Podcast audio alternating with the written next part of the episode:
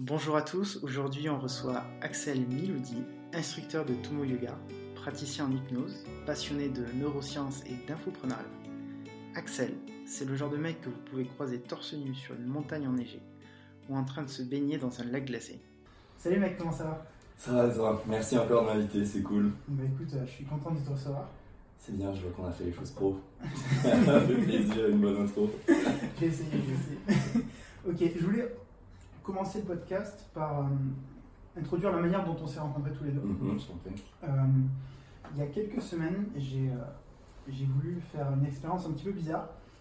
Euh, c'est une, une séance de flottaison dans un caisson de privation sensorielle. Est-ce que tu Mhm. peux expliquer à ceux qui nous écoutent qu'est-ce que c'est? Alors, la privation sensorielle, expérience, euh, expérience intéressante, c'est cool que tu commences là-dessus, parce que je pense qu'il y a beaucoup à dire sur le sujet. Puis ça va faire j'ai un lien plutôt, plutôt cool avec, euh, avec ce qu'on qu'on va, qu'on va discuter après. Donc, euh, la privation sensorielle, qu'est-ce que c'est? Donc, techniquement, c'est le fait de plonger dans un environnement euh, complète- complètement dénué de stimuli extérieurs et où tu vas passer, tu vas passer une heure, deux heures, trois heures, ça dépend du temps que tu vas avoir. Et euh, l'idée, c'est de permettre à tes sens de prendre du recul par rapport à leur fonction traditionnelle, un petit peu bah, comme on est en train de faire là, hein, écouter une conversation, euh, faire gaffe dans la rue, tout ce genre de choses, pour, entre guillemets, pouvoir rediriger l'énergie, qui est habituellement utilisée pour ces fonctions traditionnelles-là, pour en faire autre chose. Donc euh, le champ d'application, je t'avoue que le champ d'application est ultra vaste, hein, ça va du fait de dynamiser certaines fonctions physiologiques comme le système immunitaire, le système nerveux, le système endocrinien, au fait d'aller euh, augmenter certaines capacités cognitives comme la mémoire, la concentration, la créativité, et aussi une partie importante qui est le fait de gérer tes émotions de manière plus saine, de manière plus souple, étant donné que tu vas avoir euh, une concentration un peu plus, une relation un peu plus pa- particulière avec les processus internes. Donc c'est un outil qui a été développé dans les années 50. Euh, au final, quand tu réfléchis, c'est assez ancien. Et puis, par un neuropsychiatre qui s'appelait John, John Cunningham Lilly, qui est un mec qui faisait énormément d'études sur euh, la conscience et notamment la, la recherche sur les psychédéliques, et qui, euh, qui s'est demandé à un moment donné de sa carrière parce qu'il pouvait bien se passer si on prenait un individu bah, comme toi et moi et qu'on le mettait dans un environnement complètement dénué de stimuli extérieurs. L'idée un petit peu sous-jacente derrière tout ça aussi, comme je te disais, c'était à une époque où euh, la recherche sur les psychédéliques était encore auto- autorisée, donc bien avant euh, Nixon et euh, la guerre contre la drogue et le Vietnam et euh, les, les campagnes de propagande anti-hippie. Et du coup, bah, un point important dans, dans une démarche de recherche autour des psychédéliques, c'est ce qu'on va appeler le. Setting setting, c'est le contexte, c'est le contexte, c'est l'environnement, euh, c'est un petit peu bah, tous les paramètres extérieurs qui vont influencer sur ton trip. L'idée, c'est que dans une expérience psychédélique, c'est le principal, euh, le truc qu'il faut le soigner le plus possible. Donc, c'est l'état psychologique dans lequel tu es au moment où tu prends, ta dose, c'est les personnes avec qui tu vas, être, le contexte, l'environnement, un petit peu tous ces paramètres, euh, tous ces paramètres-là qu'il faut essayer d'optimiser de la meilleure manière possible pour, euh, bah, pour en tirer les, effets voulus, surtout quand tu fais de la thérapie. Le souci, c'est que quand tu utilises euh, ce genre de molécules d'un point de vue thérapeutique, ou du moins au niveau de la recherche, c'est que tu vas faire tes expériences dans des laboratoires de recherche, euh, dans, dans des hôpitaux, euh, dans des lieux qui sont pas forcément adaptés de manière, enfin, de manière optimale pour ce genre, euh, pour ce genre d'expérience. Et du coup, bah, l'idée, euh, l'idée de ce mec-là, c'était de créer un espace et un environnement où justement le set and setting n'a plus d'importance. Parce que quand tu es dans un environnement où tes sens n'ont plus l'occasion de se concentrer sur ce qui se passe à l'extérieur, et ben, ils, se, ils se concentrent sur ce qui se passe à l'intérieur.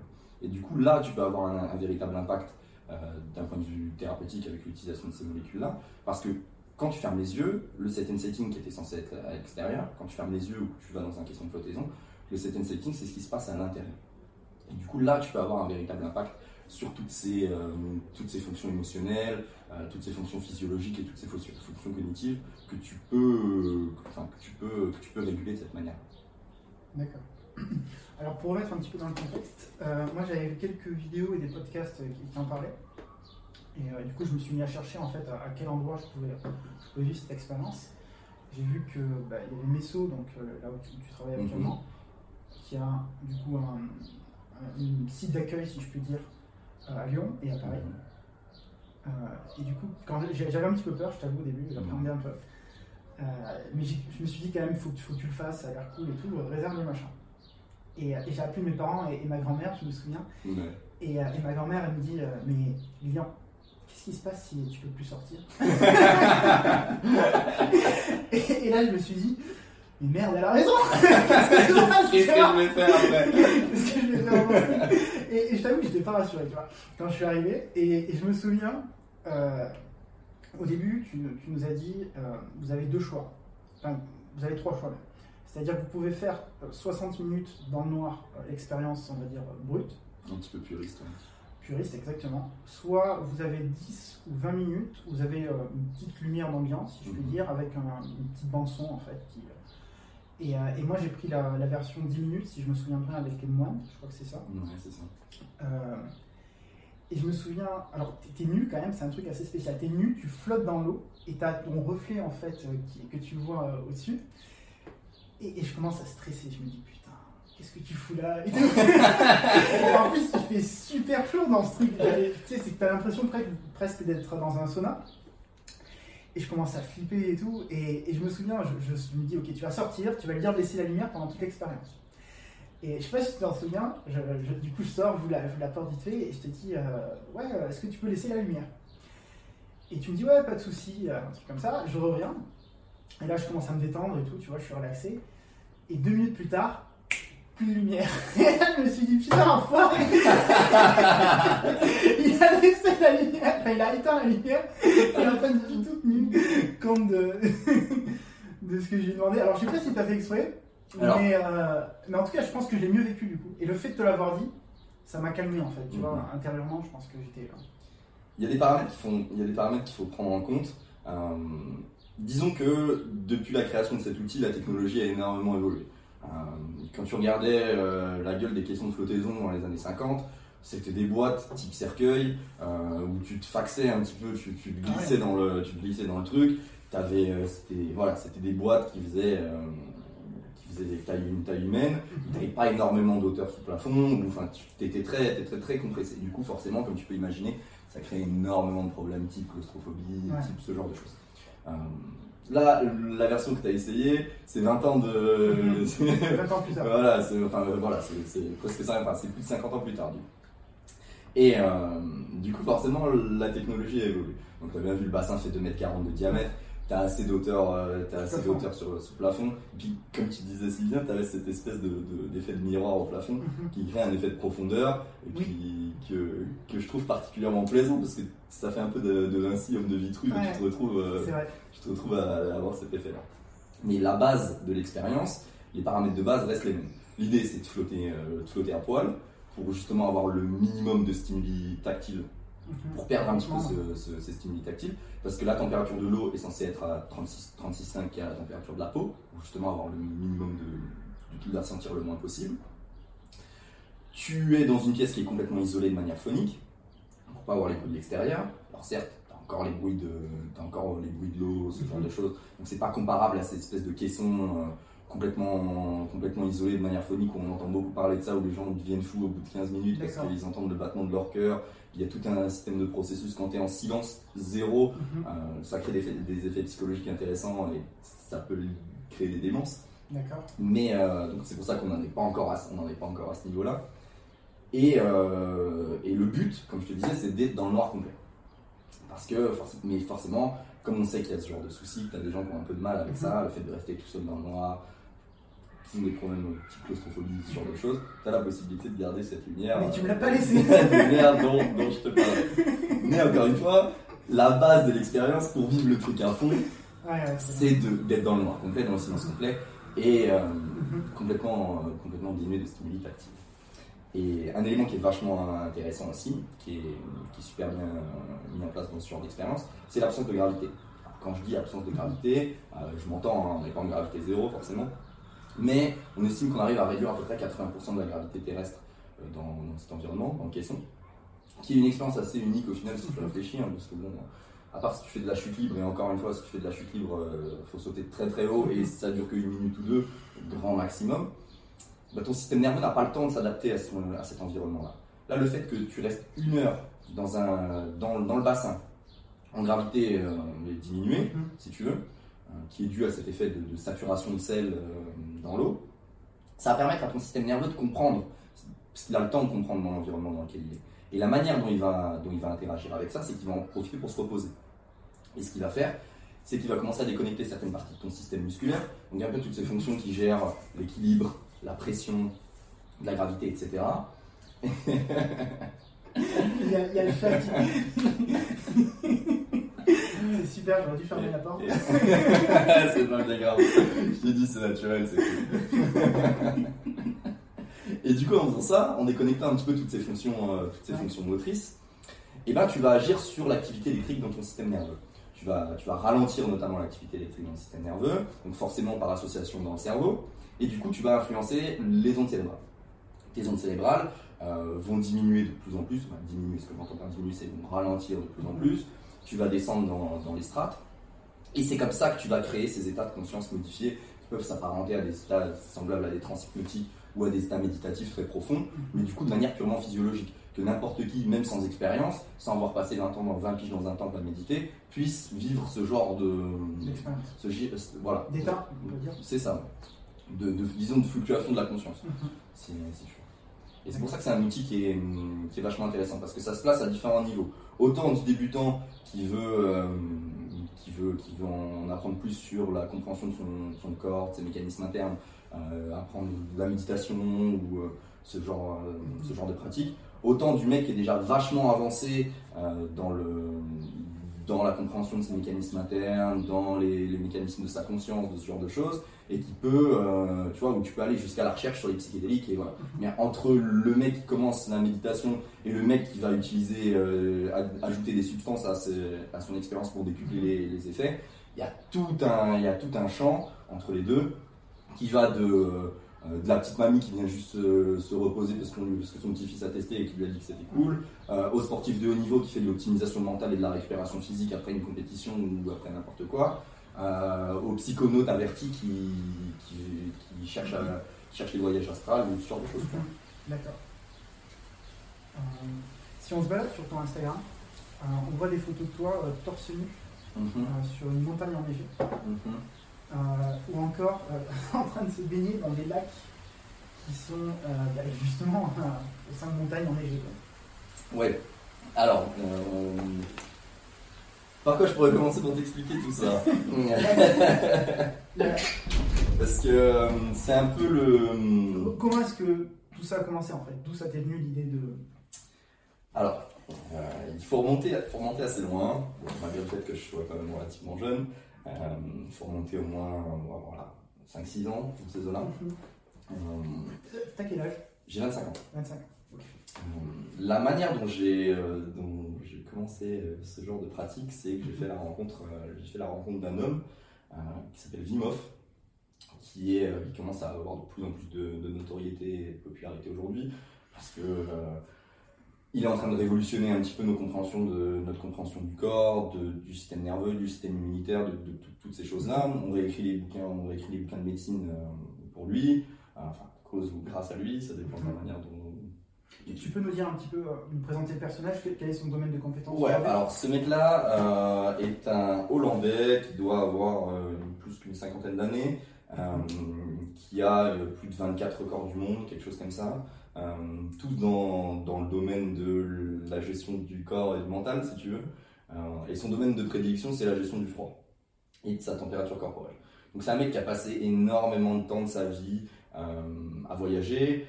Il a étudié le sanskrit, il a étudié des formes de yoga très anciennes, des yogas tantriques, notamment le tumo, qui est, le, qui est une forme de yoga assez particulière, qui consiste au contrôle de sa température corporelle, qui est le, le yoga du feu intérieur un petit peu à travers des, techniques de respiration, de méditation, de ce genre de choses. Et cet homme-là a passé toute sa vie à étudier ça. Euh, il a épuré tout ce qu'il a appris de toutes les croyances et de toute, euh, toute la spiritualité qu'il y a derrière. Mhm. Il en a créé une méthode plus ou moins, euh, plus ou moins laïque, si tu veux. Et il a rationalisé ça pour que nous, occidentaux qui sommes incapables de comprendre la, métaphore, mhm. puissions comprendre ce, que, ce qui se passe là-dedans. Et ce qui est assez fou, c'est qu'il enseigne ça aujourd'hui. Euh, maintenant, ça commence à faire, enfin, ça commence à, grossir énormément. Il y a, plein, plein de gens qui, font, qui pratiquent ça. Euh, il commence à avoir beaucoup, pas mal de notoriété. Il passe, il passe un peu partout dans le monde. Il fait des conférences chez Anthony Robbins, il fait des, trucs de 100 000 personnes. Oui, il fait beaucoup de, de, célébrités, enfin de, personnes célèbres, on va dire, qui, qui, se prêtent au jeu et qui. Ouais. Mais bah, dernière dernièrement, j'ai vu Will Smith qui faisait ça. Enfin, il y avait plein de, il y a, il y a plein de trucs. Et euh, comme je te disais, son domaine de prédiction, c'est euh, le, contrôle de, le contrôle du corps, le contrôle du mental, la remise en place du mental dans le corps, pour arriver à faire des trucs assez extraordinaires que la majorité des gens qualifieraient d'impossible. Euh, c'est-à-dire que cet homme est monté à. il, a quasi... il a fait l'Everest Ouais, il, est quasiment monté en, ouais, en short. Il a fait 7800 mètres à l'Everest en et en short. il s'est arrêté dans la dead zone, hein, il s'est arrêté parce que ses orteils ils avaient gelé. Euh, il ne pouvait, plus marcher. Euh, il a couru un marathon dans le désert de Laponie, euh, dans le désert de Laponie, dans, en Laponie, en tombé en short. Après, dans le désert de Namibie, une fois qu'il avait fait le froid, il a attaqué le chaud. Il a couru un, marathon dans le désert de Namibie sans boire une goutte d'eau. il a fait ce genre de choses. il a un tas de records. il nage sous la glace. ouais, ouais, vu ça. Il fait des tonnes de, il fait des tonnes de trucs. Et euh, il se trouve que cet homme-là a théorisé, il a théorisé sa méthode et il enseigne ça, il enseigne ça à plein de monde. Et au-delà de ce que je qualifierais d'aspect un peu gadget, de, du, contrôle, de, du, contrôle du froid, température de, son température, voilà, c'est ça. Euh, parce que quand tu regardes la, profondeur d'application de, sa méthode, au final, l'aspect du froid, c'est juste un petit peu gadget. Mhm. Parce que derrière, tu as énormément euh, de fondements et d'applications relatif au corps humain, à notre physiologie, à la fonction du système nerveux, du système immunitaire, à toutes ces choses.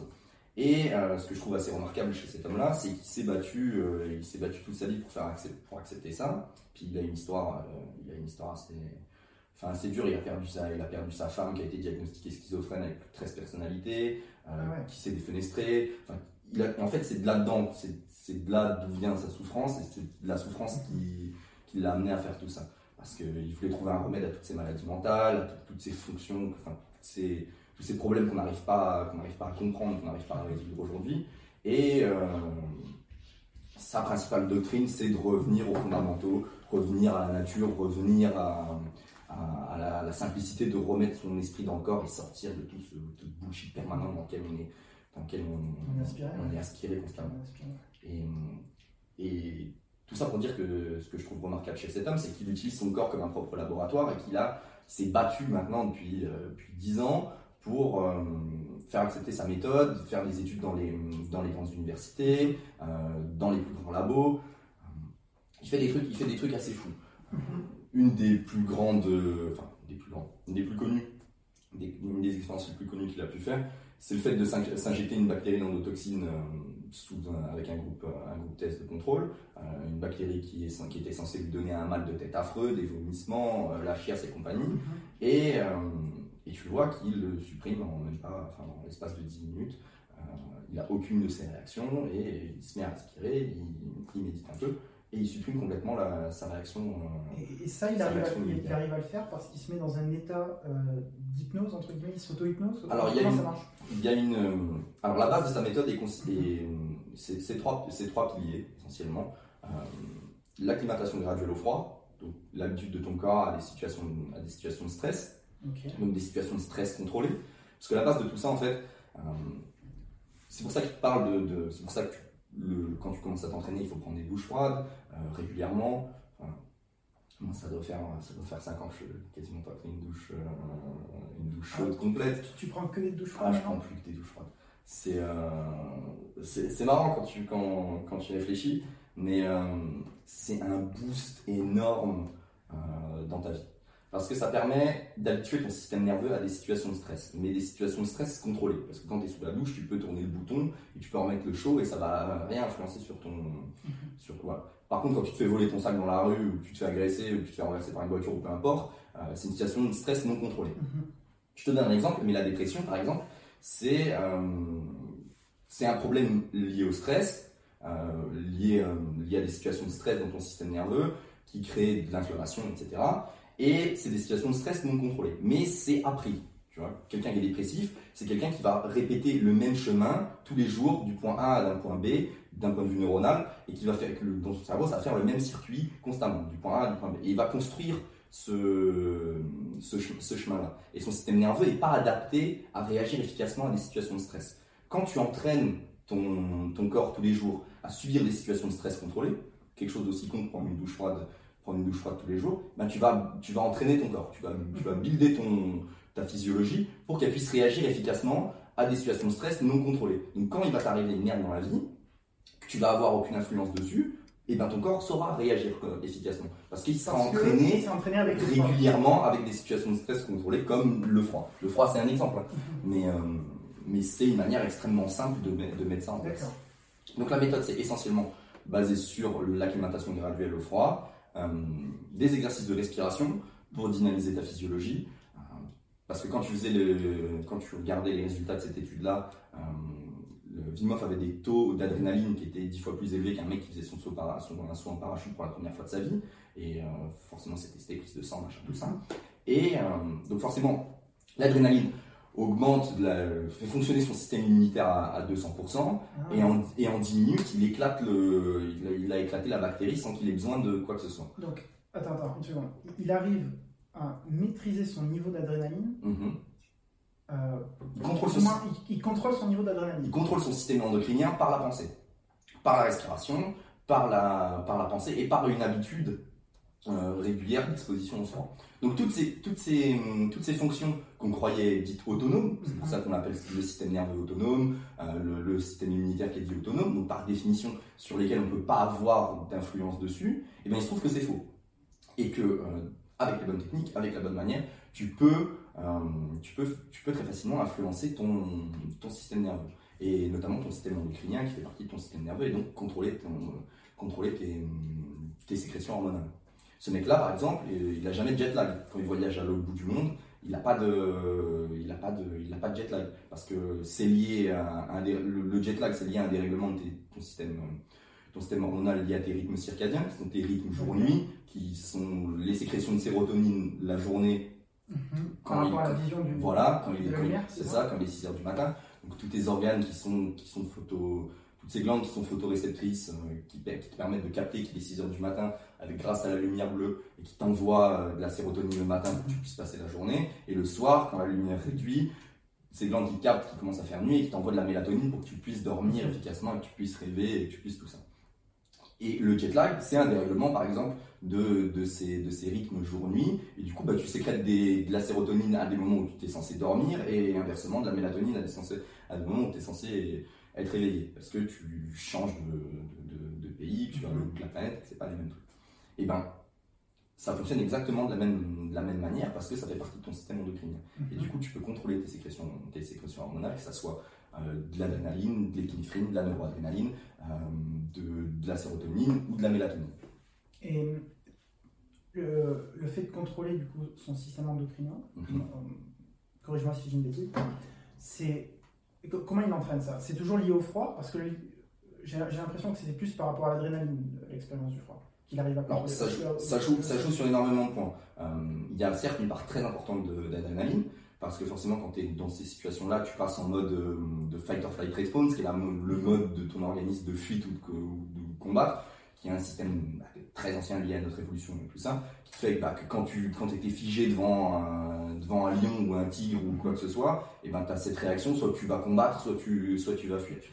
Voilà, c'est ça. Et ton système, ton, ta physiologie, c'est comment réagir à cette manière-là. Donc soit elle va te donner des boosts d'adrénaline pour que tu puisses... Euh, tu puisses combattre efficacement ou que tu puisses t'enfuir ou etc. Et tu n'as pas besoin d'affronter un tigre ou d'affronter un lion pour mettre ton, ton système dans, dans cet état-là. Simplement en prenant quelque chose aussi simple qu'une douche froide, ça te permet d'arriver dans, dans, dans, cet état-là et du coup d'entraîner forcément de manière répétée euh, pour que tu puisses réagir plus efficacement à des situations de stress quand elles arrivent dans la vie de, dans la vie de tous les jours. D'accord. Donc il y avait deux points, je crois, trois points? Ouais, et le troisième point, le troisième point, c'est le mindset, c'est la manière dont tu vas placer ton esprit, dont tu vas placer ton esprit dans le corps. C'est tout cet aspect un petit peu méditatif où euh, il faut que tu sois en accord avec ce que tu fais. Euh, si tu de toute façon, c'est un point commun dans toutes les, que ce soit dans toutes les croyances, dans toutes les disciplines, dans toutes les, tous les gens qui, ont, qui atteignent le succès. L'idée, c'est le, d'être en accord constamment avec ce que tu fais le but, c'est que quand tu vas te mettre dans une eau à 0 degré et que tu vas te foutre dans un lac, euh, sous une cascade à moins 2, moins 3, ou que tu vas être sous une tempête à 4000 mètres euh, à poil, euh, même si ton corps est entraîné, si tu as l'esprit ailleurs, si tu te dis je vais, je vais claquer, c'est terminé pour moi, tu, tu vas claquer ça va être terminé pour toi. Alors que si tu t'es dedans, tu, tu, crois, tu sais ce que tu fais et tu t'accordes ton esprit dans le corps, il t'arrivera rien du tout. Ok, donc il y, a cette notion, ce besoin d'être concentré quand tu fais l'expérience. C'est-à-dire que Wim Hof, demain, il peut pas se dire euh, je vais taper une sieste dans un lac glacé. Bah, ça, ça, va être compliqué. Ou je vais pas dormir dans, dans, une montagne enneigée. Quoi. Non. Faut qu'il reste euh, éveillé, il faut qu'il concentré. Quoi. Voilà, il, faut qu'il y ait cette, cette activation, de, enfin, cet état actif. D'accord. Cet état actif un petit peu. De, de, donc, quand il fait cette expérience, il est en pleine conscience quelque part de. C'est ça, c'est ça, de, ce qu'il fait. De ce fait. Quand il est dans, quand il est dans l'eau, quand il est dans l'eau à poil, dans, l'eau gelée, euh, il est à 1000%, il est à 1000% dans ce qu'il qu'il fait. Il est présent quoi. Et ce que je trouve vachement intéressant avec la, la vision que que Vimov a par rapport à tout ça, c'est que ça se rapproche énormément de la vision de David Goggins dont on a, dont on a mhm. pu, dont on a pu discuter la, la, dernière fois. Alors, Juste une seconde pour ceux qui nous écoutent, du coup, euh, David, Goggins, c'est un, un à la retraite qui, euh, a un passé un petit peu, on va dire, euh, extrêmement difficile. En fait, il a vécu des choses. Son, je crois son père est mort, euh, puis après, euh, sa mère. Son euh, père était, son père était oui, je crois, un macro, un, grand, grand macro à New York, quelque chose comme ça. Ben, je crois qu'il le maltraitait, maltraité, il, a une enfance, on va dire, très difficile, maltraité, etc. puis son père est mort, je crois, et ensuite il y a eu un beau-père, apparemment tout se passait bien, et du jour au lendemain il s'est fait assassiner, son beau-père. Mhm. Et lui se qualifie comme un loser en surpoids, et du jour au lendemain il s'est dit, ben, je vais devenir un évicile. Et il a totalement changé d'état d'esprit. Et euh, il dit la première fois que je suis allé courir, j'ai couru genre même pas un mile et j'en pouvais plus. Et, euh, et aujourd'hui, il court des, distances comme 200 miles. Ouais, il fait des ultramarathons, ouais, des ultramarathons, c'est incroyable la distance. Et, oui, il y a une petite anecdote où la première course qu'il a courue de, de 100 miles, donc de 160 km, au bout de 70 miles, il s'est cassé les os du pied, apparemment.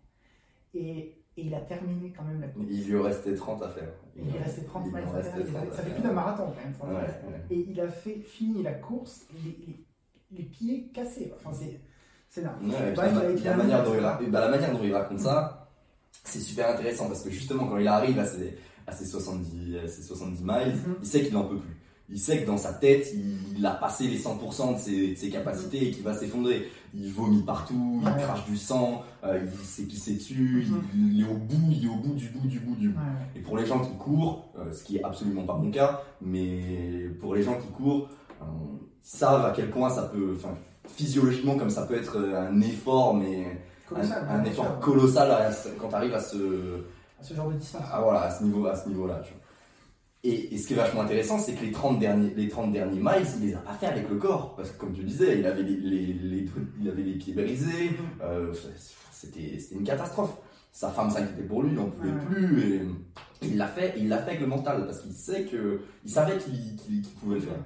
Et à partir du moment où il a remis son, son, son esprit dans le, dans le corps, il, a, il les a fait. Et, il dit, et ce qui est intéressant, c'est qu'il dit qu'il n'a pas fait 100 miles, il en a fait 100 et 1 il en a rajouté exprès un pour, euh, pour justement être sûr, être sûr de valider son truc. Ah oui Et ouais, ouais, ouais, ça c'est encore plus intéressant. C'est dingue, euh, revenons sur toi du coup. Toi tu m'as dit que ça fait 5 ans du coup que tu, que tu as commencé, on va dire, ce, euh, ces expériences avec le froid. Ouais. comment ça t'est venu l'idée de. Tu t'es dit un matin, je vais prendre des douches froides? Parce que il faut que je te raconte un truc, c'est que j'ai essayé quelques fois de prendre des douches froides. Et ce qui s'est passé, c'est que euh, les battements de mon cœur se sont accélérés à une vitesse mhm. euh, de fou. Je me suis mis à crier de manière extrêmement virile. et j'ai revite rapidement. j'ai essayé deux, trois fois, ça a été la même expérience à chaque fois. Mhm. Alors des fois, j'ai eu plus d'eau chaude, du coup, j'avais pas le choix. la douche de système D, là, t'apprends forcément. Mais, mais ouais, je suis plutôt un, partisan de, des douches euh, bien chaudes. Tu vois. Ouais, je, comprends très bien. La majorité de la population est comme toi. Euh, du, coup, ouais, du coup, ce qui m'intéresse, c'est comment toi, c'était quoi le, cheminement psychologique dans lequel tu es passé pour, euh, pour t'imposer un truc pareil, quoi? non, la manière dont tu le dis, ça semble extrêmement affreux. C'est moi, que pour les gens qui nous écoutent, c'est moins affreux que ça n'y paraît, vraiment. Tu t'habitues extrêmement rapidement. Ouais. Ton système nerveux s'habitue très très vite et tu prends un plaisir et tu prends, un- tu prends du plaisir très très vite aussi. Alors, voilà. c'est- dur. les premières fois, c'est compliqué. C'est Je vais pas, je vais pas te l'enlever. Les premières fois, c'est compliqué. Et pour être consistant, c'est compliqué aussi. Surtout pour quelque chose d'aussi facile que tourner le bouton vers le chaud et prendre un kiff pendant 10 minutes, euh, 10 minutes sous l'eau. C'est très facile. Donc, c'est c'est compliqué d'être consistant. Mais la manière dont je suis venu à ça, c'est que, euh, bah, comme tu le sais un petit peu, euh, je, je bouquine énormément, je dévore énormément de, de tout le contenu, tout le savoir que je, que, que je peux. Je suis inspiré par énormément de, de personnes compétentes sur cette planète que, que je respecte énormément. Je ne vais pas faire du name dropping, mais il y en a beaucoup trop pour. euh, Ouais. il y en a beaucoup trop pour voilà. Et j'ai trouvé un point, euh, j'ai trouvé une corrélation assez intéressante dans la routine de tous les gens qui ont, qui ont du succès sur cette planète, euh, que ce soit les sportifs de haut niveau, que ce soit les entrepreneurs, que ce soit euh, des, enfin, tous les mecs, enfin, des écrivains, des bref, peu importe les mecs qu'on- qui performent à très haut niveau dans leur discipline, le point, le point commun que j'ai trouvé vachement intéressant, c'est la douche froide. D'accord. Et, euh, et tu, peux, tu peux regarder un petit peu dans les morning routines, euh, que ce soit, que soit la morning routine de Bill Gates, que ce soit celle d'Elon Musk, que ce soit enfin, énormément de gens, euh, que ce soit comme je dis des sportifs de très haut niveau ou quoi que ce soit, ils ont ce point-là en commun. Et De quand prendre une douche froide. de prendre, de prendre une douche froide. Et euh, quand, forcément, quand j'ai vu ça, j'ai trouvé ça assez, euh, ça assez, assez bizarre parce que je me, je me suis demandé, forcément, j'avais aucune connaissance sur le sujet, et je me suis demandé bah, qu'est-ce- pourquoi, tu vois, qu'est-ce Mhm. que, qu'est-ce que ça pouvait bien leur apporter à tous ces gens-là de, de, souffrir comme ça, euh, de souffrir comme ça tous les matins, surtout que le matin, tu te réveilles, t'as la tête dans le cul, t'as envie de te poser dans, dans le chaud, c'est cool, tout ça. Et puis, bah, au fur et à mesure, bah, euh, j'ai cherché un petit peu qui était le maître incontesté dans, dans ce domaine et je suis tombé sur, bah, sur cet homme, sur Vimov. Et puis, bah, de fil en aiguille, euh, j'ai toujours, j'ai toujours aimé les défis, j'ai toujours cherché à repousser un petit peu les limites de ma physiologie, que ce soit euh, à travers des, des jeûnes répétés par exemple, ou Mhm. à travers bah, ce travail sur le froid, à travers euh, enfin, des, des tonnes de, des tonnes de pratiques. Et, euh, et puis bah, j'ai commencé du jour au lendemain à commencer à prendre des douches. Et puis, euh, et puis j'ai fait des trucs qu'il faut surtout, euh, faut que je vous conseille surtout pas de faire. Mais euh, tous ces délires d'aller euh, en altitude à 3000, 2000, 3000 mètres, 4000 mètres, euh, très peu vêtu, donc en short, et, euh, et aller, ça aller en plein hiver quand il fait moins de 10, moins 20, tout ça. Euh, normalement, on te demande de faire ça avec un peu de préparation, avec un accompagnement euh, bien mis en place, avec des gens compétents, avec ce genre de choses. Euh, j'ai absolument pas écouté ça. Et bah, j'ai tiré mon père avec moi, c'était c'était il y a 5 c'était il y a cinq ans. Et j'ai tiré mon père avec moi et j'habitais en Alsace, alors c'est pas des hautes montagnes, hein, dans les Vosges, hein, c'était c'est 1000, euh, 1500, euh, 1500, 2000 maximum. Et puis bah, j'ai décidé de, et on était en plein hiver, il faisait moins 10, moins 15, euh, j'ai décidé de monter le, monter le sommet euh, quasiment à poil. Donc j'ai tiré mon père avec moi, forcément il était habillé, c'était juste pour des Mhm. notions de sécurité, s'il m'arrivait un truc, Ouais, euh, quoi que ce soit, que je sois accompagné. Mhm. Et puis bah, puis je l'ai fait. Et ça ça faisait combien de temps que tu avais commencé du coup cette routine de douche froide etc. Ça faisait, ça faisait trois semaines. Trois semaines. Ça faisait trois semaines. Ça faisait trois semaines. Mais, mais je voyais des gens qui le faisaient. Donc tu t'es dit c'est possible. Je me suis dit, c'est possible. Dans ta tête c'était. euh, Il n'y avait rien de. C'était c'était pas incroyable. Non, c'était pas. euh, voilà. Je voyais des gens qui le faisaient, je voyais des gens qui le faisaient de manière accompagnée, certes encadrée et tout ça, mais euh, je voyais aussi des gens qui le faisaient de manière naturelle, tu vois, Mhm. Euh, sans avoir, euh, tu vois, sans, sans participer à aucune méthode, sans être dans aucun groupe, sans être dans machin. Il y a forcément des gens qui faisaient ça depuis des années, tu vois, tu- maintenant ça commence à devenir vachement à la mode, la cryo et tout, la cryothérapie et tout ce genre de trucs. Et, et je me dis, mais c'est possible, c'est dans nos gènes, on a, on a le confort, c'est quelque chose d'évolutif, c'est quelque chose qu'on connaît depuis euh, 50, euh, 100 ans, grand maximum. Euh, avant, toute la planète, pendant des milliers d'années, se gelait le cul l'hiver et on n'avait pas de radiateur, on n'avait pas de pull, on n'avait pas tout ça. Donc, dans, nos- dans notre code génétique, d'un point de vue d'un d'un point de vue de l'évolution, on est capable de faire ça. Parce que notre système nerveux s'est forcément adapté à ces, à ces trucs-là pendant des milliers d'années à ces conditions pendant des milliers d'années. Et c'est pas parce que ça s'est rendormi depuis 50, 100 ans, euh, parce qu'on a des radiateurs, parce qu'on Mhm. vit dans le chaud, parce que tout le monde met des, des- met des pompes avec des pulls, ce genre de trucs. Tu peux pas avoir perdu ça en, en l'espace de, de 50 ou de 100 ans, forcément. Donc c'est que j'en étais, donc c'est que j'en étais capable. Alors, je faisais beaucoup de méditation déjà, euh, je faisais, je faisais de l'hypnose, euh, donc le, l'aspect mindset, je l'avais déjà. Euh, L'entraînement au froid, c'était peut-être pas forcément le cas parce que, parce que voilà, euh, ça faisait deux semaines que je pratiquais, deux, trois semaines que je pratiquais les douches froides. Et je connaissais la technique de respiration. La technique de respiration, tu peux l'apprendre très rapidement.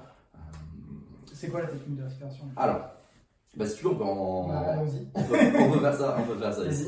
Euh, donc je te, donc je t'explique un peu. Euh, c'est une méthode qui se passe en trois phases. Ok.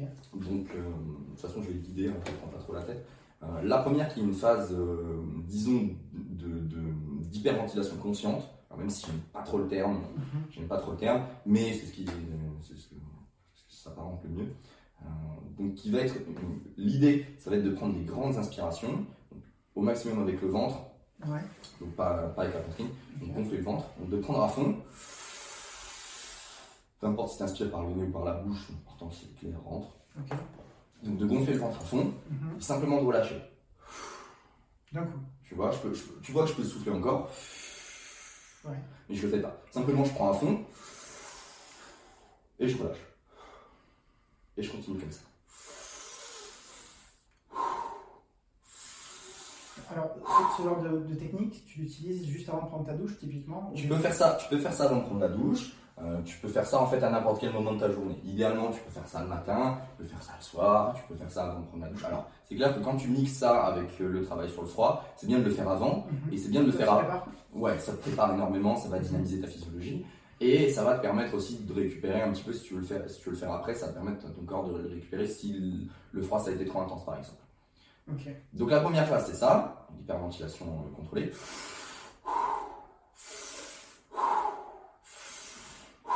Donc tu fais ça 30, 40 fois, ça dépend. Euh, Jusqu'à temps que, en fait, tu vas avoir des réactions physiologiques très importantes, donc notamment des, des fourmis dans les, dans les extrémités, dans les doigts. Tu peux te sentir un petit peu euh, dizzy, Mhm. un petit peu flou, des vertiges. avoir des vertiges, ce genre de, choses- ce genre de choses. Voilà. Mais c'est des réactions, c'est des réactions physiologiques normales. Une fois que tu commences à, à ressentir le début de ces, ces sensations-là, tu t'arrêtes. Cette fois-ci, tu prends à fond. Tu souffles tout. Tu restes comme ça. Tu baisses un peu la nuque pour pas prendre d'air pour que ça ressorte. Tu fermes les yeux. Et tu restes comme ça. Tu observes et tu te concentres sur toutes les sensations que tu as créées auparavant. Donc tu utilises un petit peu ton esprit comme un, comme un scanner pour te concentrer sur tout ce qui s'est passé. Et tu, tu, tu prends une grande respiration, tu expires et tu re, re- reprends Et tu- pas non, l'expiration. tu restes complètement poumon vide. Tu restes poumon vide. Jusqu'à temps que tu peux. Euh, donc au début, euh, les gens seront très étonnés de remarquer qu'ils peuvent tenir euh, des périodes assez longues comparativement à ce que ce qu'ils sont capables de faire en apnée. Euh, parce que forcément, tu C'est vas, l'hyperventilation en fait. C'est euh, ça. tu vas, tu vas, tu vas construire ton, ton corps, tes réservoirs d'oxygène, et forcément ton, ton corps va d'abord dépenser tout ce que tu as accumulé en trop avant d'avoir besoin d'en reprendre, d'en reprendre à l'extérieur. D'accord. Donc c'est pour ça que tu peux tenir très longtemps, 2, 3 minutes, 4 minutes, en apnée poumon vide sans aucun problème. Mais encore, donc c'est des techniques qui peuvent s'apparenter à des techniques d'apnéistes, euh, Oui, oui. de- de- C'est c'est classique en fait. de haut niveau, bien sûr. Et puis, bah, il y a énormément. En fait, c'est des, techniques de respiration que tu retrouves dans plein de pratiques. hein. Tu peux appeler ça du rebirth.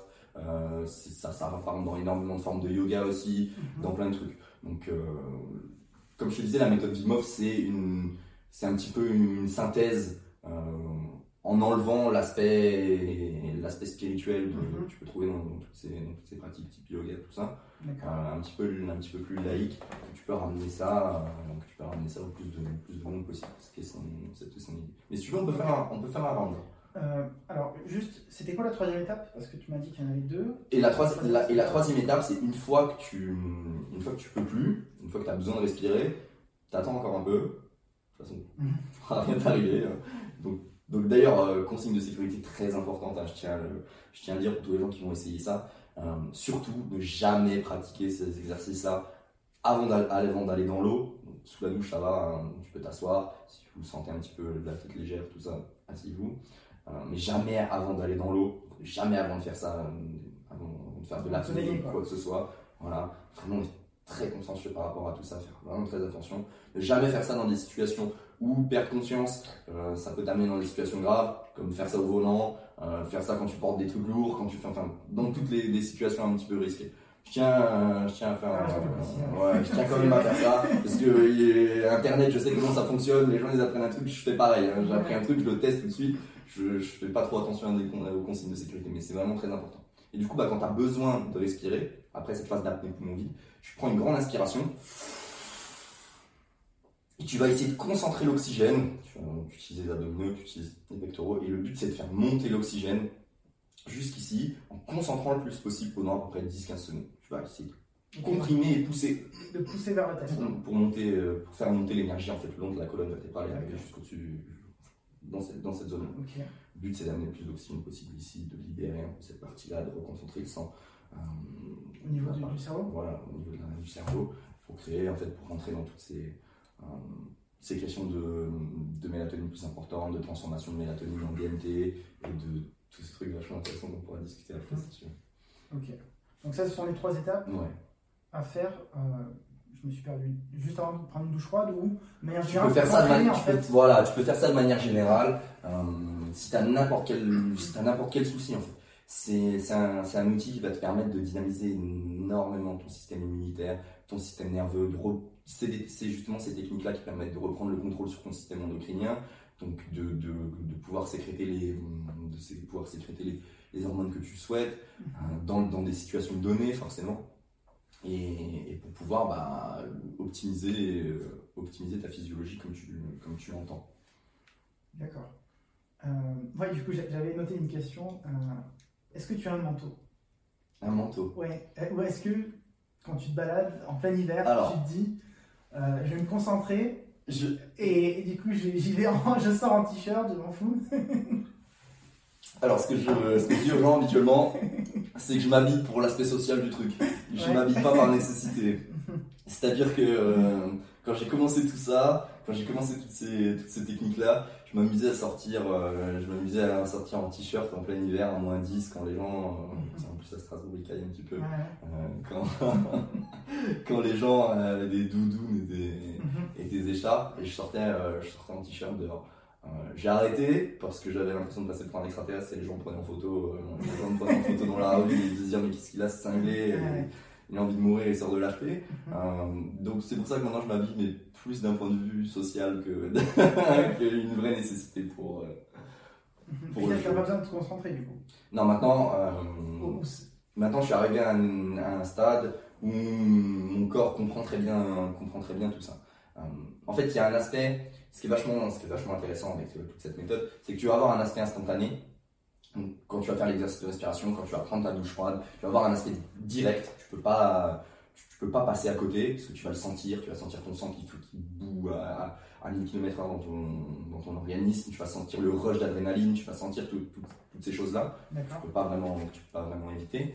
Et sur le long terme, tu vas avoir un effet vachement, vachement intéressant aussi qui va être le fait de, bah, de, de, construire de la graisse brune notamment.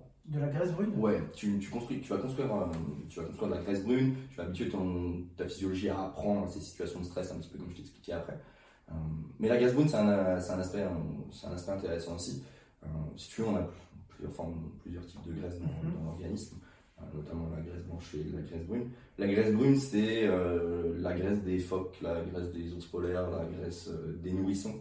Euh, quand tu quand es bébé, tu as, as, des taux de graisse brune très très très très élevés. Parce qu'il faut, euh, il faut que tu puisses survivre au, moment des premiers jours de ta vie qui sont difficiles. Tu peux être soumis à des chocs de température, tu peux être soumis à ce genre de, ce genre de choses. Et du coup, bah, tu as des taux de graisse brune qui sont vachement, vachement élevés. Et il se trouve que la graisse brune euh, réagit à la température. Que tu peux créer, tu peux recréer de la graisse brune. En fait, c'est ton taux de graisse brune baisse de plus en plus au fur et à mesure que tu, fur et à mesure que tu, tu grandis, que tu vieillis, parce que forcément tu en as moins besoin, etc. Mais il se trouve que les études ont montré que euh, des mecs qui travaillent en extérieur, que ce soit des gens qui travaillent dehors, dans le bâtiment, je te donne des, exemples assez extrêmes, mais des mecs sur des, stations euh, pétrolières à bout de la planète ou quoi que ce soit, ont des taux de graisse brune beaucoup plus élevés que des gens qui vont bosser en bureau par exemple. Donc la graisse brune est relative à ton, environnement et notamment à la température dans laquelle tu, tu, vis ou que tu exerces ton métier ou bref, peu importe. Et du coup, bah, il se trouve qu'en prenant des douches froides, tu augmentes ton, ta concentration de graisse brune. Et euh, tu peux, euh, à travers la méditation, en fait, ça stocke énorme, c'est une graisse qui stocke énormément d'énergie, de, de, donc de chaleur.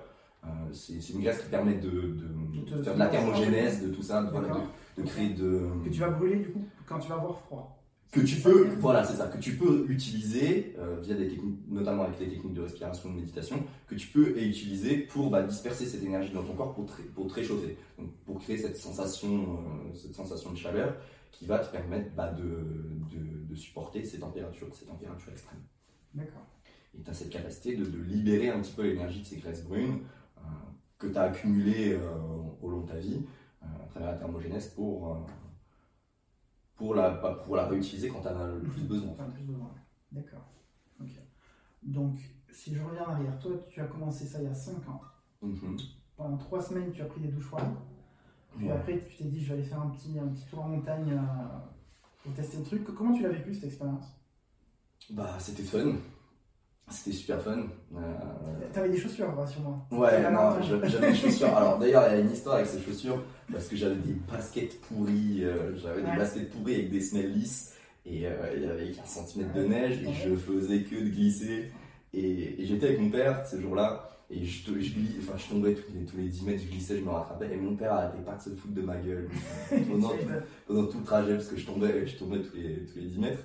Et puis, bah, et puis il se trouve qu'au retour euh, à la descente, c'est lui qui a glissé avec ses, avec ses, avec ses ah et il s'est pété le poignet ah dans la descente. Donc je lui ai dit, tu vois, le karma, si tu t'étais pas foutu ma gueule pendant, pendant une demi-heure, pendant la montée, ça serait arrivé. Mhm. Mais, euh, mais ouais, j'y suis allé. Euh, j'y suis allé complètement à l'arrache. J'y suis allé complètement à l'arrache. Et, et, à chaque fois, en fait, c'était pareil. Quand je suis allé au Maroc, que je suis monté, euh, que je suis monté au Toubkal, qui est le sommet de l'Atlas, mhm. euh, à 4000 mètres, pareil, j'étais avec ces mêmes, j'étais avec ces mêmes pompes pourries, j'avais pas de, j'avais pas de crampons, j'avais rien. Sauf que les enjeux c'était pas les mêmes parce que quand tu, tu vois, je grimpais à, je grimpais à quatre pattes le truc, ah euh, j'enfonçais mes doigts dans la glace pour essayer de monter puisque je glissais, j'arrivais pas à avancer. Mhm. Sauf que quand tu regardes en dessous et que tu vois la crevasse, la crevasse, tu te dis putain si je glisse, je suis pas bien, je suis pas bien, c'est pas pareil. Mais ça te force à te mettre dans un état de un mindset où tu es dans la survie, tu vois. Bah et c'est là que tu fais des trucs, euh, c'est là que tu peux repousser tes limites et c'est là que tu fais des, tu peux commencer à faire des trucs, tu peux commencer à faire des trucs intéressants. Et une fois que tu as passé cette étape-là, parce que je t'avoue que la, une fois que j'ai fini, euh, que j'étais rentré à la maison, que j'étais au chaud, bon, on a emmené mon père à l'hôpital pour le bandage et tout ça, mais une fois que, que je suis rentré à la maison, j'avais un sentiment bah, d'accomplissement qui est assez qui est assez incomparable parce que je me suis dit il y a deux semaines euh, deux semaines j'avais jamais pris une douche froide enfin le moindre truc je me gelais, je me gelais le cul et, et, là je suis allé euh, je suis allé à poil par moins 15 euh, euh, même si c'était c'était pas très haut tu vois. Je suis allé à poil par moins 15 à, faire du faire du qigong au-dessus de la montagne à poil tu vois. Et, et, forcément bah tu relativises sur toutes les merdes qui, puissent t'arriver dans la vie une fois que tu as vécu ce genre d'expérience. Parce que quand il t'arrive une connerie d'argent ou j'en sais rien, un truc avec ta copine ou je, je ne, sais, je ne sais quoi, euh, ça pourra jamais être pire que, ce, que ce que tu ce que as vécu, tu vois. Tu es en train de te battre pour ta vie.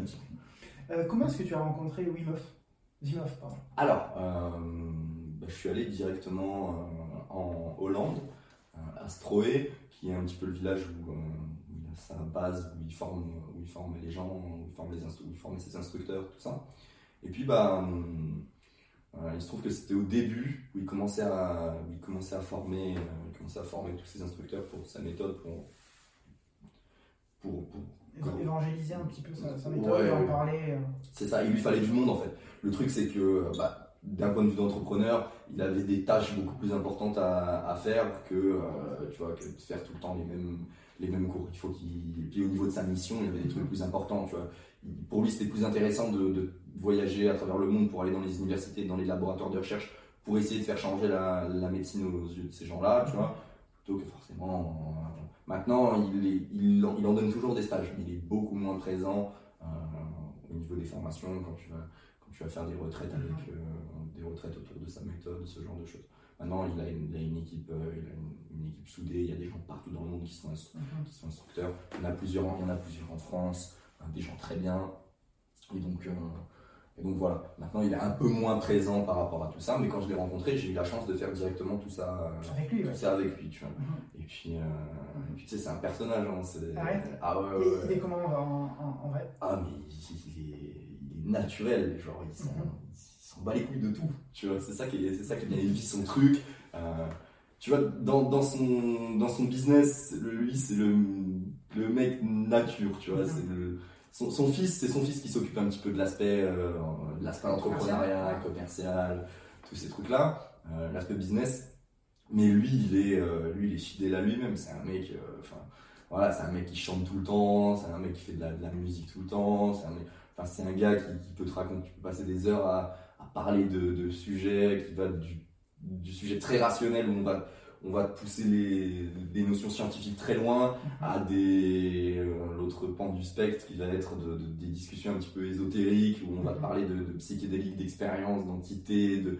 tu vois, c'est un gars qui est, c'est un gars qui est comme ça. C'est quelqu'un d'extrêmement intéressant et euh, qui a une, une aura, une énergie qui est, qui est vachement, vachement particulière. Mais je pense qu'il est propre à beaucoup de gens qui ont, qui, qui ont réussi et qui, Mhm. tu vois, c'est un petit peu cette sensation d'être. euh, Tu sens que tu es en présence de quelqu'un qui, qui joue pas. Ouais, voilà. confiance, pardon. Qui est, qui est très loin, tu vois. Qui, qui a fait énormément de travail sur lui-même pour en arriver là, qu'on a chié, qui a passé par, Mhm. par des étapes de, de, de souffrance terribles et qui les a, Il a surmonté. qui les a surmontés. Qui les a tu vois. Ok. Euh, Ouais, la dernière fois qu'on a discuté, euh, tu m'as dit, et tu t'en as parlé un petit peu euh, aujourd'hui, que tu étais très intéressé par les routines. Mhm. Est-ce que toi, c'est quoi ta routine aujourd'hui? Alors, euh, idéalement, hein, Idéalement. Alors oui, je alors, dis ça idéalement. Parce que moi aussi j'ai des routines et je sais que ben, on les, on les atteint pas forcément à 100%, des fois on Non, est plus il à faut. 70. C'est ça, c'est euh, ça le problème des ouais. routines. C'est franchement, si tu trouves quelqu'un qui te dit, alors c'est possible, hein, euh, ça existe, c'est sûr. T'as des gens qui sont extrêmement consciencieux et qui, qui vont le respecter à 100%. Mais globalement, euh, les routines, tu les, pas que tu les fais à moitié, mais tu prends ce que tu peux parce que tous les jours t'es dans un rush, t'as plein de trucs à faire. T'as pas forcément une heure, une heure et demie tous les matins, une heure, une heure et demie tous les soirs pour faire. euh, que faire tu veux. tout ce que tu, tout ce que tu veux faire. Mais euh, idéalement, ma routine est, est, plutôt, est plutôt carrée, dans le sens où à partir du moment où je... Pour celle du matin, à partir du moment où j'ouvre les yeux, le premier truc que je fais, c'est essayer de me rappeler mes rêves, euh, de travailler sur... euh, donc je prends 10 minutes, un quart d'heure, où je reste dans le lit, je ferme les yeux, et je fais ce travail euh, de, de, de mémorisation de mes, de mes rêves un petit peu euh, pour me rappeler de tout ça. Les rêves ont- sont, sont un aspect capital dans, dans la conscience et dans la psyché humaine. C'est un travail énorme au niveau des émotions.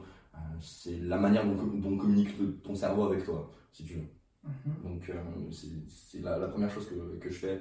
Et puis je, suis fan de rêves lucides. et Ouais, de, arrives à en tous faire ces trucs-là, ouais, depuis, depuis, assez, depuis assez jeune. Alors ça dépend, hein, ça dépend, des, ça dépend des jours. Mais euh, quand j'étais gamin, je faisais énormément de cauchemars. Même cauchemars à répétition tout le temps, tout le temps, tout le temps. Je faisais beaucoup de, je faisais beaucoup d'apnée du, de- du sommeil, ce genre de choses, qui sont des phases de paralysie, euh, qui sont phases, des phases de paralysie horribles. Mhm. Tu as l'impression d'avoir des entités qui te qui t'appuient. euh, enfin, c'est assez, assez, traumatisant quand t'es gamin et tu vis ce genre de truc. Et c'est de là-dedans que je suis, je suis passé au rêve lucide en fait. Euh, j'ai compris que je pouvais avoir une influence sur mes cauchemars et que je pouvais arrêter les cauchemars quand je voulais, etc. Et du coup, forcément, je me suis dit si j'arrive à faire ça avec les cauchemars, avec la pratique, je peux faire ça avec les rêves. Et du coup, bah là, tu commences à faire des trucs, euh, tu commences à faire des trucs intéressants. D'ailleurs, les questions de flottaison sont un super outil pour apprendre À faire des rêves lucides. pour apprendre les rêves lucides. Donc euh, la première étape, c'est de de me rappeler de mes rêves. Je prends 5-10 minutes, grand, grand max, euh, pour, pour faire ce travail-là. Ensuite, je fais mon lit, comme un, comme un Marines, Comme un mec de l'armée. parce que parce que c'est super important. Euh, ça te donne la sensation d'avoir accompli quelque chose. Tu vois, même si c'est quelque chose d'extrêmement simple, ça va te mettre dans le mindset pour ta journée d'avoir, dans les premières minutes de ta journée, tu as déjà fait quelque chose. Mhm. Tu vois, tu as déjà accompli quelque chose, même si c'est tout con, hein, c'est simplement faire ton livre. Mais c'est pour ça que l'armée utilise ce genre de, ce genre Pratique. de pratique. Euh, Est-ce que tu as vu cette conférence d'un amiral de, de la Navy américaine? Et il a fait un. Je crois que c'était un. Tu sais, ces, ces fameux speeches euh, que tu as pour les, euh, les écoles universitaires. où- Ouais, ah ouais, ouais, ah, je suis fan de ces trucs-là. Eh ben, justement, je sais pas, alors, t'as un amiral qui dit si vous voulez changer le monde, commencez par faire votre vie. Il avait écrit un livre et tout, enfin, la, Mhm. la conférence. Il y a énormément de sites qui écrivent des bouquins là, sur ces, hein, quand tu regardes. Là, ils ont des, certainement des enseignements à nous transmettre. Ok, donc, tu as fait ce petit travail de 5-10 minutes où tu as essayé de te rappeler de tes rêves. Ouais. Tu fais ton Je livre. fais mon lit, c'est euh, obligatoire. Ensuite, le premier truc que je fais, euh, c'est boire. C'est boire de l'eau. Euh, Mhm. Je perds un énorme, un pourcentage énorme de- de- D'eau pendant la nuit.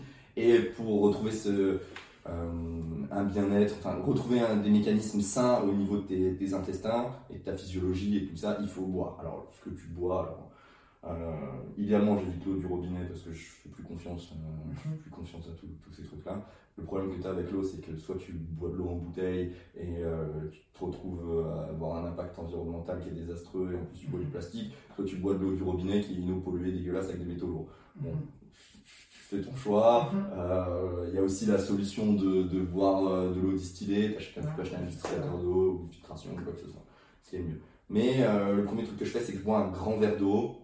Euh, essentiellement où je rajoute des minéraux, donc je mets euh, du sel, euh, essentiellement du sel rose de l'Himalaya dedans, une, pincée, euh, du, jus- du jus de citron pour rajouter des vitamines et, euh, et ça dépend, mais des fois je rajoute euh, du, du vinaigre de cidre. Alors c'est dégueulasse, hein, ça J'en ai dans la salade. mais ouais, dans la salade c'est bon, dans le, le boire comme ça c'est Ouais, pas, pas la joie. Mais voilà, le- ça c'est le premier truc que je fais, c'est boire un, un grand verre d'eau pour rétablir un, un système au niveau de mes intestins, quelque chose de correct. Euh, c'est à ce moment-là que je prends mes compléments aussi. Mhm. Donc, euh, Alors vas-y, tu prends quoi comme complément Ça m'intéresse? alors, euh, je prends beaucoup de choses. Je prends essentiellement des compléments pour la cognition et pour, euh, Mhm. Pour le cerveau? Pour le cerveau. Je Oméga prends- 3 je prends du. Bah, ça, ça dépend, mais je prends essentiellement beaucoup de trucs, bah, d'huile de poisson, Ouais. des, des, des ingrédients qui sont riches en, en oméga 3. Euh, mais surtout, j'aime. Alors, du ginkgo. Du, Du ginkgo. C'est quoi? Euh, c'est du ginkgo bilboa. C'est une plante euh, euh, qui a énormément de fonctions sur la cognition, qui est vasodilatatrice, euh, qui permet une fluctuation du sang plus efficace dans le cerveau, dans le système, dans le système nerveux, dans le corps de manière générale. Je prends du gotu-kola, qui est pareil, une plante, une plante ayurvédique qui, est, qui est utilisée depuis des milliers d'années dans la médecine chinoise, dans la médecine ayurvédique, dans toutes ces choses-là.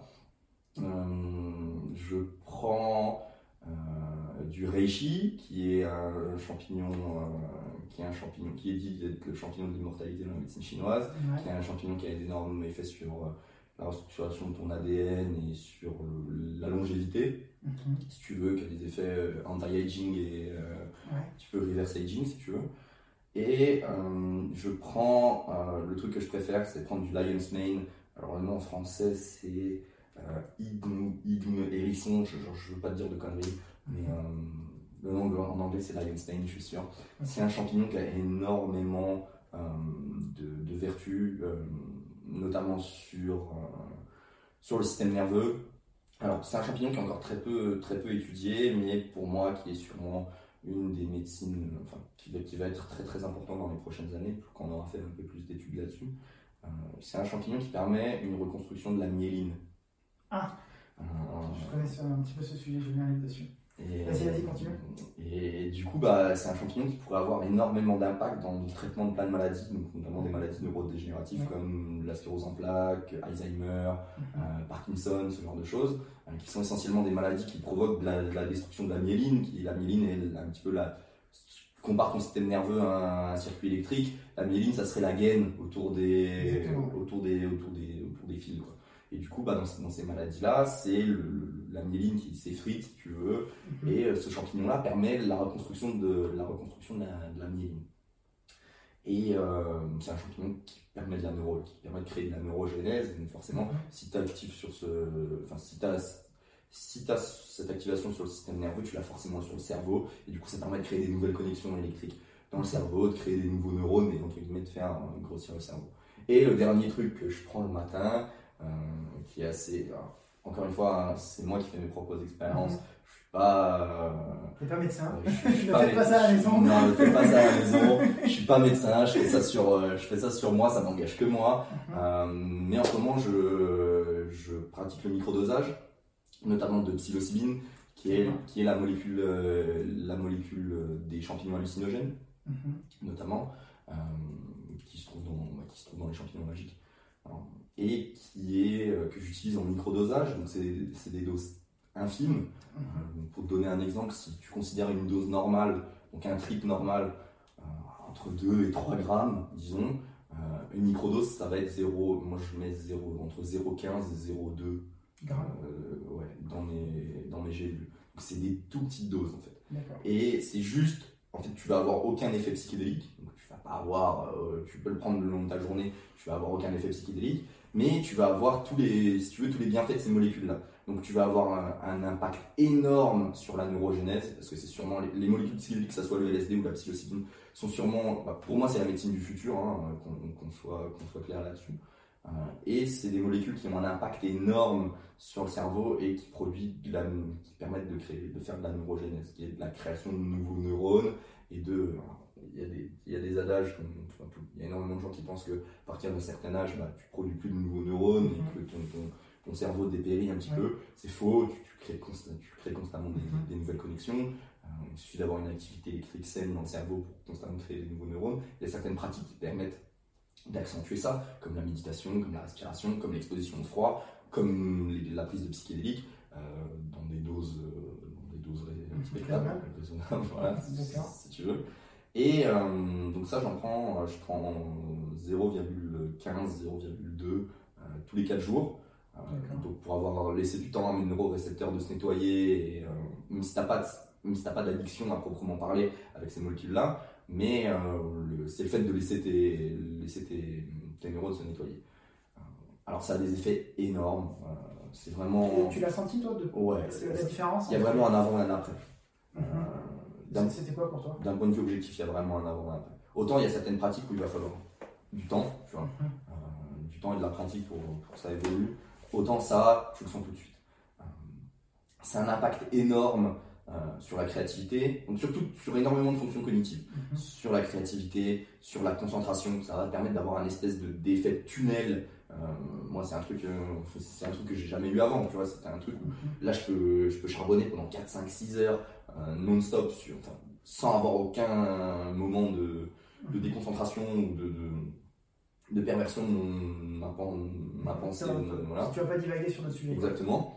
Euh, c'est un aspect énorme sur la créativité, donc la créativité, la concentration, euh, la mémoire, c'est assez fou, euh, l'énergie physique d'un point de vue global, tu te sens beaucoup plus en forme, tu es beaucoup plus actif, tu as l'impression d'avoir beaucoup plus de, force. quand, tu, quand tu fais du sport, peu importe la, la, forme, tu te sens beaucoup plus beaucoup plus énergétique. Beaucoup plus énergétique. Voilà. Nerveusement, tu veux dire Ouais, tu te sens, tu te sens mieux, es plus, mhm. donc es plus calme, tu es plus serein, euh, tu gères beaucoup mieux tes émotions, du moins tu arrives à prendre du recul beaucoup plus facilement par rapport, à, par rapport aux situations qui se présentent à toi, mhm. que tu aurais eu plus de mal à gérer habituellement. Euh, as, en fait, tu as, un rang, tu as, un spectre d'application qui est énorme, tu as un champ d'application qui est énorme pour ce, pour ce type de substance. Et il se trouve que, bah, d'ailleurs, il y a eu, il y a eu un, dans le petit monde, dans le petit monde de, la médecine psychédélique, la science mhm. psychédélique, euh, il y a eu la, la dépénalisation euh, à Denver, là, il y a trois jours, il y a eu un vote euh, pour, pour les champignons, pour les mhm. champignons hallucinogènes.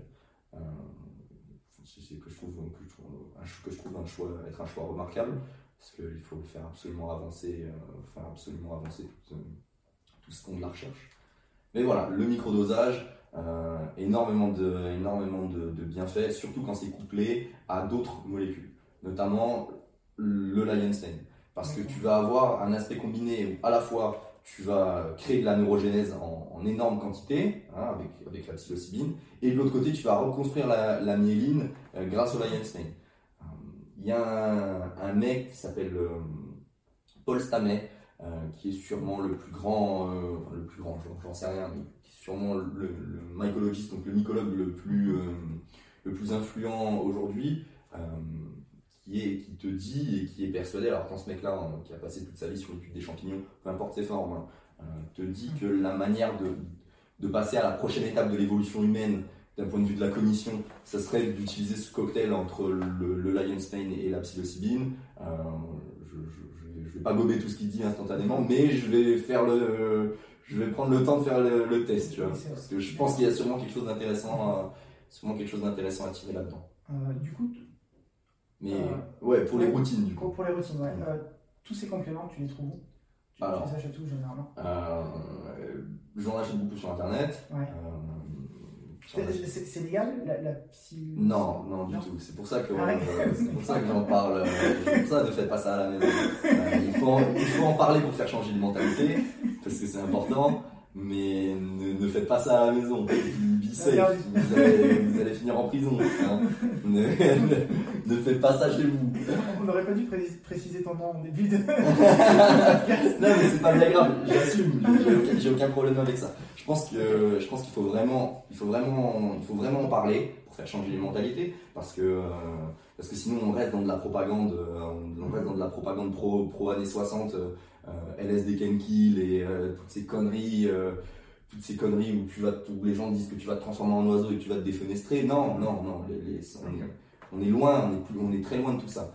On fait énormément d'études sur ces, molécules, que ce soit l'utilisation de la MDMA pour les syndromes de stress post-traumatique, l'utilisation de la psilocybine pour tout ce qui va être dépression, que ce soit la DMT, l'ayahuasca, que ça soit tout, tout il y a tout un, une énorme catégorie de toutes ces molécules qui ont, des applications qui pourraient révolutionner euh, la médecine d'aujourd'hui et notamment les sciences, euh, les sciences cognitives, mhm. véritablement. Et si on ne fait pas changer les mentalités, surtout dans un pays comme le nôtre qui a 20 ans de retard sur, euh, sur ce genre de recherche, mhm. tu vois que les, lois sont encore tellement dures par rapport à, tellement dures par rapport à tout ça, on n'arrivera jamais, on n'arrivera jamais à avancer. Et il y a des gens qui souffrent entre temps. Tu vois, si on avait, si on pouvait injecter de l'argent dans, ces points de recherche, si la loi évoluerait par rapport à tout ça, on pourrait injecter de l'argent. Il y aurait des philanthropes qui pourraient injecter de l'argent dans, ce genre de, dans ce genre de recherche, et du coup on pourrait faire avancer les choses. Et, entre temps, des gens souffrent. Des gens souffrent. J'ai énormément de gens dans mon entourage qui, sont atteints de ce genre de maladie, que ce soit de la sclérose en plaques, Alzheimer, Parkinson, ce genre de choses. C'est terrible. C'est terrible pour ces, pour ces gens-là. Et on n'a aucune solution. On n'a aucune solution actuellement à ça. Euh, la recherche sur ce genre de molécules, je dis pas que ça serait le, le, Saint Graal et que ça sauverait, ça sauverait tous ces, tous ces pauvres gens, mais si ça peut ne serait-ce que donner un espoir de, compréhension de ce, ce, genre de maladie, qu'est-ce qu'on attend? Qu'est-ce qu'on attend? Il suffirait de réglementer ça, il suffirait de, de, voilà, d'encadrer tout ça et on pourrait, pourrait très bien avancer, avancer là-dedans.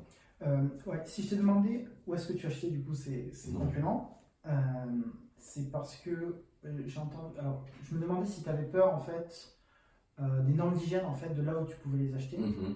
Euh, et, parce que bah, des fois, si le médicament, le complément n'est pas produit, tu vois, dans un environnement. Alors, c'est très compliqué à l'heure actuelle de, de, trouver une traçabilité correcte de ce, de ce genre de choses.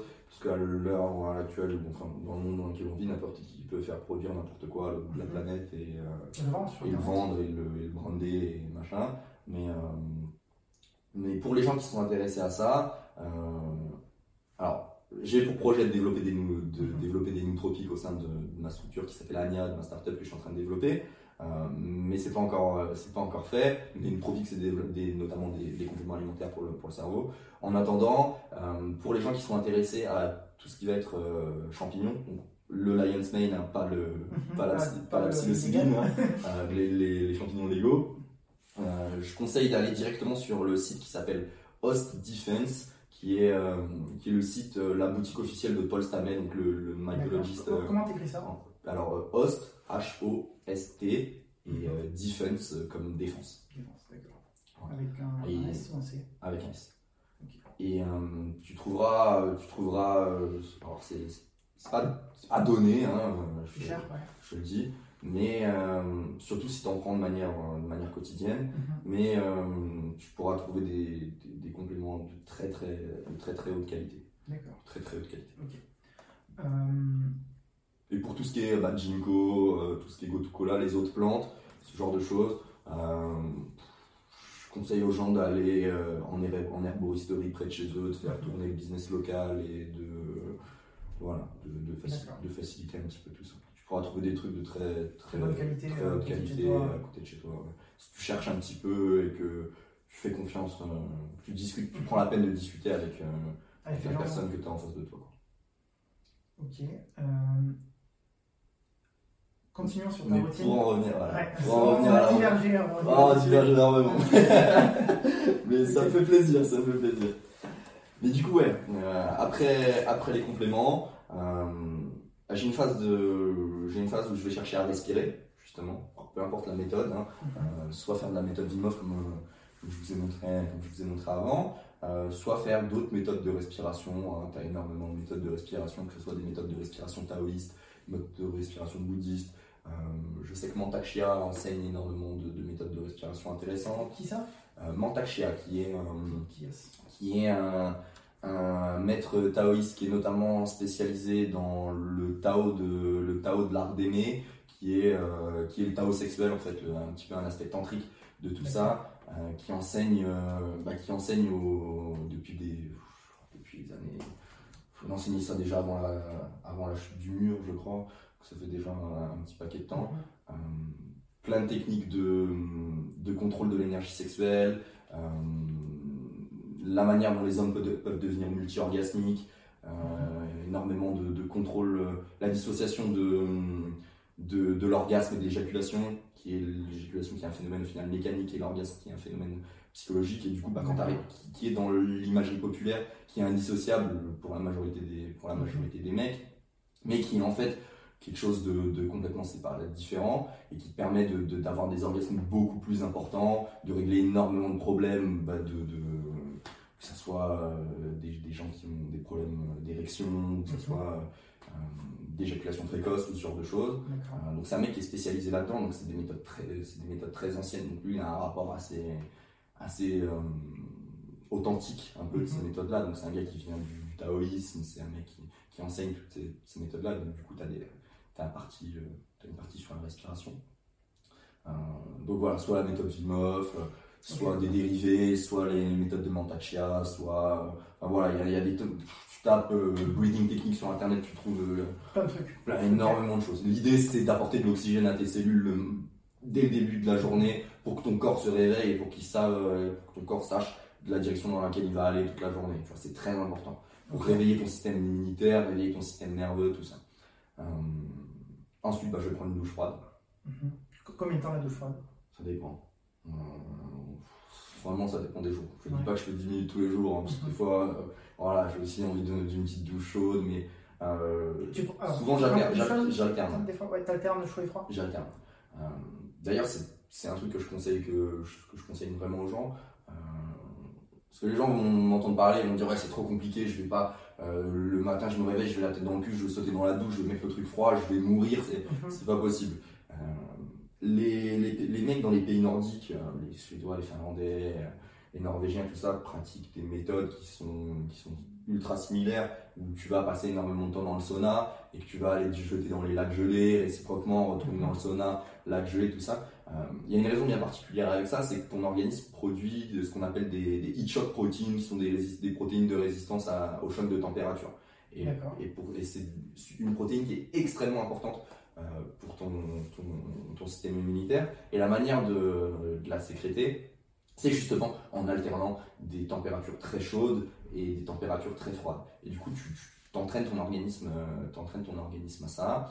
Et, euh, et du coup, c'est pour ça que les gens qui ont un peu de mal, je leur conseille vraiment de commencer, de faire, de- d'alterner, tu vois, de te mettre dans la douche, euh, de mettre le chaud, de prendre ta douche chaude comme tu, comme tu fais habituellement, tu kiffes, voilà, tu, tu te laves, tout ça, et puis bah, d'un coup, tu, tu te mets un test, tu fais 30 secondes froid, boum, tu restes sous le froid, tac, tac, alors c'est pas compliqué, ça va être compliqué, Mhm. euh, mais l'idée c'est vraiment d'avoir le mental tu vois, euh, dedans. Mhm. Si tu, si tu restes dans le froid et que tu essaies de, de t'écarter, tu vois, de, de fuir la, de fuir la sensation, de fuir la, pas la douleur, mais de, de, enfin, d'essayer d'échapper au maximum à, ces sensations-là, euh, ça va pas fonctionner. Tu, vas en chier, tu, vas, ça, va être très, ça va être très dur pour toi. Vraiment d'accorder l'esprit dans le corps, de remettre l'esprit dans le corps. Même si c'est dur, les 30 secondes, tu restes en dessous et tu, te concentres sur toutes les sensations. Tu peux bouger, tu vois, c'est important de, important de bouger. Mais l'idée, c'est vraiment au niveau du mental d'être euh, concentré. concentré, tu vois, de ressentir ce qui se passe. Et puis ben, d'un coup, bah, tu peux remettre un peu de chaud. Hop, tu continues à te laver, tu te fais les cheveux, j'en sais rien. Puis d'un coup, boum, tu te remets un coup de froid. Euh, l'important, idéalement, c'est bien de finir avec le froid. De sortir, euh, de sortir de la douche en, ayant la dernière, la dernière chose que tu as fait, c'est de mettre un coup de froid sur, sur le corps. Parce que ça va te permettre de. Déjà, tu vas pas avoir cette sensation de merde, d'avoir froid et de devoir. Tu vois, tu vois, les gens ils sortent de la douche, ils s'attrapent leur serviette, ils s'enroulent dedans. Déjà, t'as pas ça parce que tu as un rush d'adrénaline, du coup, tu as, une chaleur mhm. Artificielle ou naturelle, euh, voilà. Tu l'as créée, donc du coup, quand tu sors de la douche, tu as, chaud. Euh, mais vraiment, l'idéal pour l'entraînement au début, c'est de faire ces. D'alterner. Voilà, d'alterner ce que j'avais vu aussi, c'était qu'il fallait, on pouvait se mouiller d'abord une jambe euh, en froid, puis là. Faites ça progressivement, bien sûr. Puis euh, pas rentrer tout de suite bien sûr, Ne faites pas ça comme un viking tout de suite. ne, faites pas, ça comme un viking. ça demande du temps, ça demande du temps, ou énormément de mental. Mais euh, ne faites, allez-y doucement. C'est pas, c'est pas un sprint. C'est un marathon, c'est très long. Il faut prendre le temps. Allez-y progressivement. Mettez-vous les jambes mettez-vous sur la nuque un petit peu. Euh, si vous avez du mal avec les extrémités, avec la tête, parce que les mains, les pieds, la tête ont, une gestion de la circulation sanguine un peu particulière par rapport au froid, euh, dans le sens où tu vas avoir les capillarités qui vont se fermer pour justement protéger la chaleur, euh, pour que tes organes, tes organes vitaux conservent une chaleur optimale. du coup, tu as, les extrémités, les capillarités des extrémités qui se ferment. Donc il y a une gestion différente de, ton torse, si tu veux, mm-hmm. toute cette zone-là par rapport au froid comparativement à, tes pieds, à tes, mains, à tes oreilles ou, à ta tête. Allez-y progressivement, faites des tests, commencez doucement, faites 30 secondes, mettez-vous un chrono, voilà, à la fin de la douche, vous prenez votre douche euh, chaude comme tous les jours, vous mettez un chrono, à la fin de la douche quand vous vous sentez prêt, vous mettez, vous tournez le bouton jusqu'au jusqu'au froid maximum et vous lancez le chrono. Vous regardez 30 secondes, vous vous concentrez, au bout de 30 secondes, ah c'est bon, bingo, j'ai gagné. Vous faites ça une semaine. La semaine d'après, vous essayez quelque chose de différent. Vous mettez 30 secondes au milieu. Vous faites 30 secondes au milieu, vous prenez votre douche chaude, vous mettez 30 secondes au milieu, boum, vous reprenez une douche, vous continuez le chaud, et à la fin, vous mettez 30 secondes. Vous alternez, une fois que vous avez, après une fois que vous avez fait ça, vous pouvez faire 30 secondes au début. Ça, c'est un petit peu compliqué parce que tu dois sauter tout de suite dans le froid, au réveil, boum, tu, voilà, tu, construis, tu t'adaptes. Après, tu passes à une minute, etc. Tu passes deux minutes, tu fais des 10 minutes tu vas te baigner dans le lac gelé l'hiver. faut y aller progressivement. C'est ce que je conseille. Ne faites pas comme moi. enfin voilà. Vous, vous, pouvez, mais si vous êtes bien accompagné, euh, si vous avez un instructeur compétent, si vous faites toutes ces choses-là. Donc la douche froide. La douche froide. Donc la douche froide. Et après, ben, essentiellement, euh, euh, je, bois mon, je bois mon thé pour me pour chauffer. Pour me chauffer, pour me. Voilà, c'est un petit peu mon. Pas de café le matin? Non, pas de café. Je bois pas de café. Euh, c'est une question. C'est personnel. C'est personnel. Je n'ai juste jamais aimé ça. Euh, mhm. Les gens. C'est un goût particulier le café Ouais, j'ai un peu de mal avec le. Enfin, voilà, j'ai jamais voulu, jamais voulu m'y mettre. Euh, mais pour les gens qui, qui, boivent beaucoup de café, surtout le matin, buvez d'abord de l'eau. Avant le café Avant le café, c'est très important buvez de l'eau. Euh, le, café, ça, ça hydrate pas. Hein. c'est exactement le contraire. Buvez d'abord ce grand verre d'eau avec euh, les minéraux, avec le jus de citron, avec tout ça. Et ensuite, prenez votre douche, machin, buvez votre café. Et idéalement, euh, faites du bulletproof coffee. Donc rajoutez des graisses dans votre café. Que ce soit de l'huile de coco, que ce soit des huiles en, en, en, MCT, que ce soit énormément. En MCT Ouais, c'est des middle chain. Euh, je sais plus, je, peux plus te dire le truc. Mais c'est une huile, une huile particulière qui est extraite de, de l'huile de coco en fait, essentiellement. Alors ça peut être extrait d'autres choses, mais euh, principalement c'est l'huile qui est. En fait, c'est la, la, meilleure partie de l'huile de coco si tu veux. Donc euh, c'est une huile qui est très très très très bonne pour la santé. Mm-hmm. Les graisses en fait de manière générale sont très bonnes pour sont très bonnes pour le corps, pour le cerveau, pour les intestins, pour plein de trucs. on, a, on a bouffé des, des, des campagnes de propagande énormes sur tout ça, Sur la graisse, sur la plutôt que le sucre. plutôt que le sucre, voilà, parce qu'il fallait, fallait vendre. euh, Fallait les, vendre. les zéro produits Bien sûr. matière glace de grâce, pardon. Bien de sûr, sucre. bien sûr, on a bouffé énormément de, de campagnes de propagande là-dessus, mais les graisses sont très très bonnes pour le corps. Donc privilégiez ça. Si vous, si vous buvez du, du café, privilégiez le Bulletproof Coffee. Vous trouverez énormément de recettes intéressantes, recettes Ah. intéressantes sur internet. Il y a beaucoup de trucs. Mais, euh, perso, je suis plus thé, euh, thé vert, euh, ça dépend des jours. Des fois, je fais des mix avec des plantes pour le cerveau, quoi que ce soit. Et là, je fais de la méditation. Ok. Ah, donc après le, le thé Ça dépend. Idé- idéalement, euh, donc là, comme je, comme je te dis, hein, c'est ma routine quand genre. C'est c'est euh, le, le parfait. le- ah, c'est le 100%, hein, c'est le, c'est le 100%. Ok. Euh, mais habituellement, quand je bois mon thé, j'en profite pour faire du journaling un petit peu. Euh, Ah, tu, écris. euh, J'écris, j'écris beaucoup. J'ai un journal euh, très simple, hein, pas s'emmerder à faire des trucs, euh, des trucs très compliqués. Je suis la méthode de Tim Ferriss, Mhm. qui est, euh, qui appelle le, le journal de 5 minutes, là, le 5 minute journal, Mhm. qui sont des questions très simples. Ça prend 5 minutes à faire par jour. Donc c'est des questions très simples. C'est euh, euh, en quoi, euh, en quoi j'ai de la gratitude aujourd'hui, tu vois. Donc c'est juste en quoi j'ai de la gratitude aujourd'hui. euh, quels sont mes, mes objectifs pour, quels sont mes objectifs pour la journée en citer 3, donc pas besoin de faire des to-do list de, de, de 30 km. des, questions, des questions très simples, tu vois, juste pour t'accorder d'un point de vue mindset pour ce que tu vas faire pour, que ta journée, pour que ta journée soit optimale. Tu vois. Et puis bah, là, j'en profite, bah, je fais ça pendant que je bois le thé. Et, euh, et après, bah, je fais de la méditation. Combien de temps?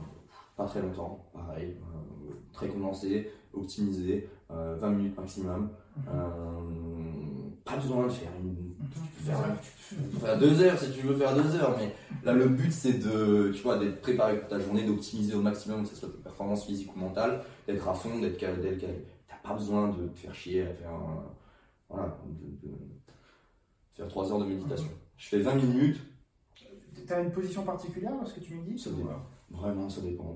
C'est de la manière dont je me sens le mieux. Euh, bon, j'ai- appris dans des traditions un petit peu, euh, via des traditions taoïstes, via des traditions bouddhistes. Donc, je suis énormément fan de tout ce qui est philosophie, euh, tout ce qui est philosophie asiatique. Donc, j'essaie plus ou moins de respecter ça. Mais ça m'arrive de faire ça pff, à l'arrache, de m'allonger simplement. Et voilà, c'est réglé. Mais souvent, voilà, je me mets. Je me mets en lotus, je me pose, c'est juste d'avoir le dos droit, d'être sensible à la posture. Et puis euh, je mets mon casque sur les oreilles et j'écoute des, des sons binauraux pendant 20 minutes. Des, des sons quoi? Des, des sons binauraux Qu'est-ce que c'est? Euh, qui sont euh, en fait qui sont des sons. Alors encore une fois, hein, tu peux placer tes croyances là où tu veux parce que dans l'idée, euh, les binaural beats, c'est des sons qui sont enregistrés à une, cer- à une certaine fréquence Mhm. euh, avec une fréquence particulière qui agissent euh, sur tes fréquences cérébrales justement euh, et qui vont créer bah, certains certains process euh, certains process dans le cerveau. Donc ça peut être pour augmenter la mémoire ça peut être pour mieux dormir ça peut être pour faire des rêves lucides ça peut être pour sécréter telle molécule de la sérotonine pour être plus en forme. Ça peut être en fait tu as des tonnes de trucs.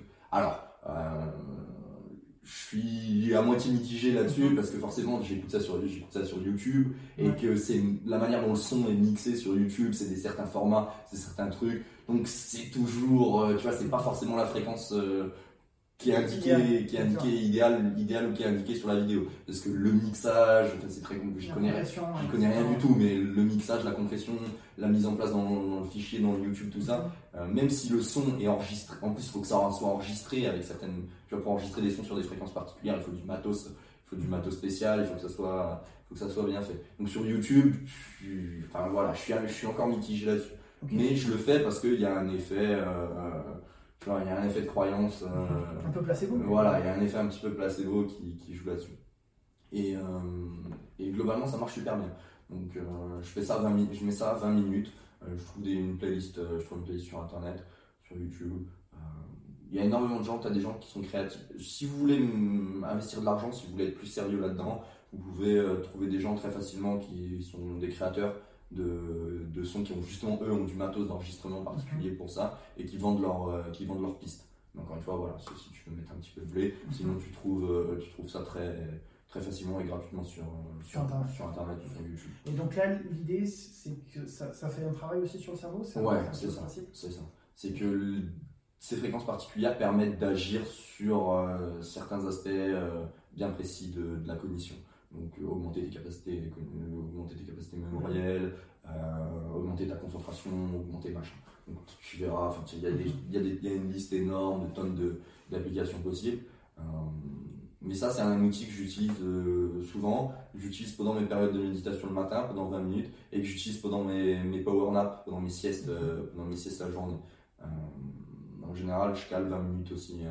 je cale 20 minutes de sieste pour la récupération, pour le sommeil, pour tout, pour tout ça. Où je me mets ça dans les oreilles pendant 20 minutes et j'optimise mon, j'optimise ma sieste et je peux me foutre des objectifs. Je peux travailler sur certaines, certaines choses.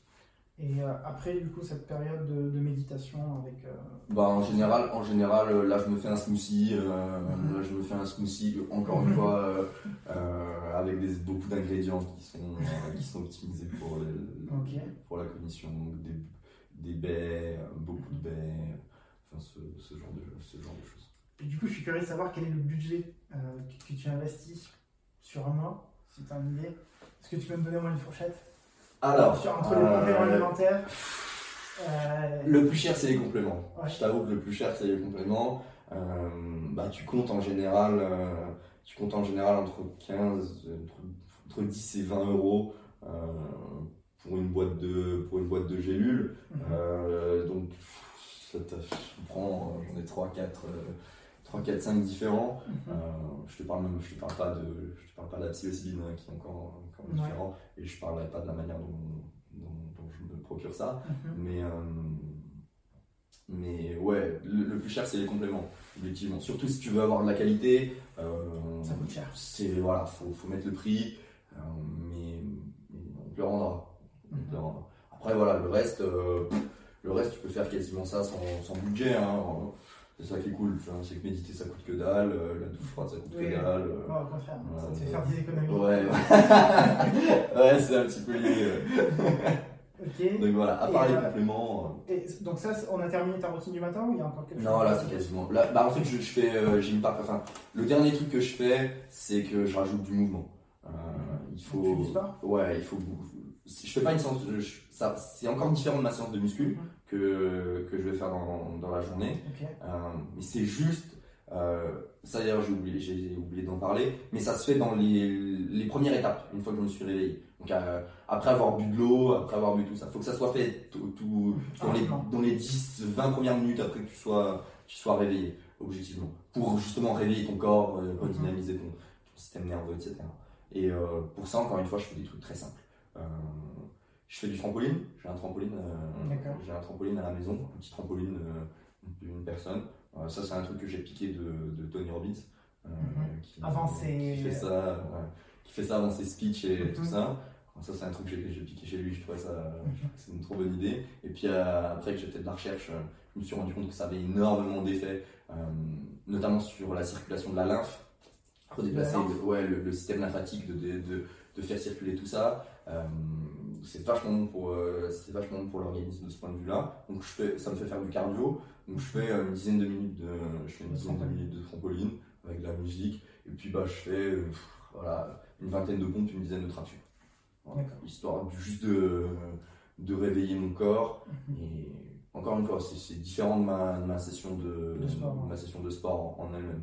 Mais c'est juste réveiller ton réveiller ton, ton organisme et quelque chose de très important aussi, c'est de prendre la lumière. Prendre la lumière. Idéalement, faire ça dehors. Genre, euh, dans le, pareil, dans, les, dans, les, dans la première demi-heure, euh, c'est de, de, bouffer le plus de, de, de lumière du soleil possible.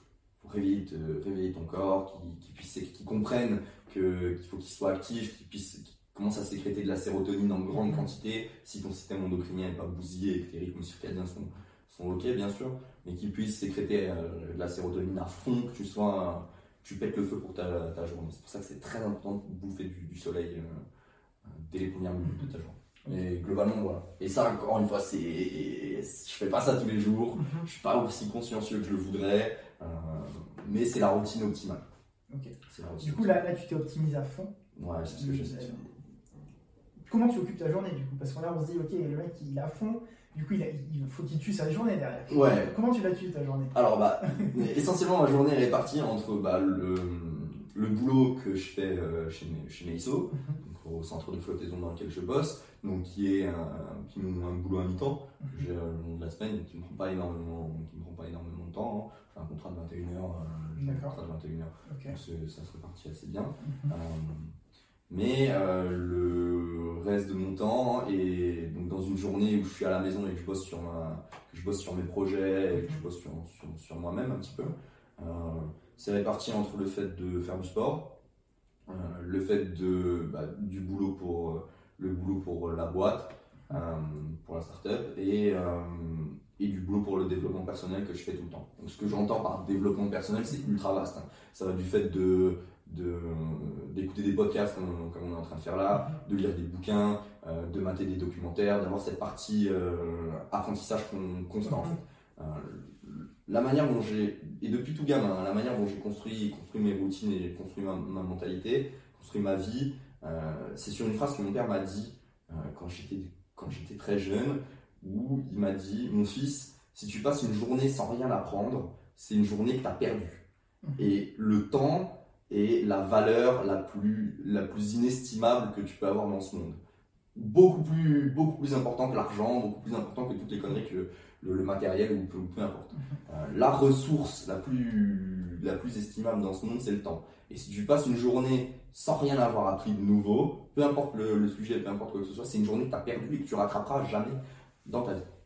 Et sur cette base-là, euh, je pars du principe qu'il faut que j'apprenne quelque chose de nouveau tous les jours. Peu importe le sujet, hein.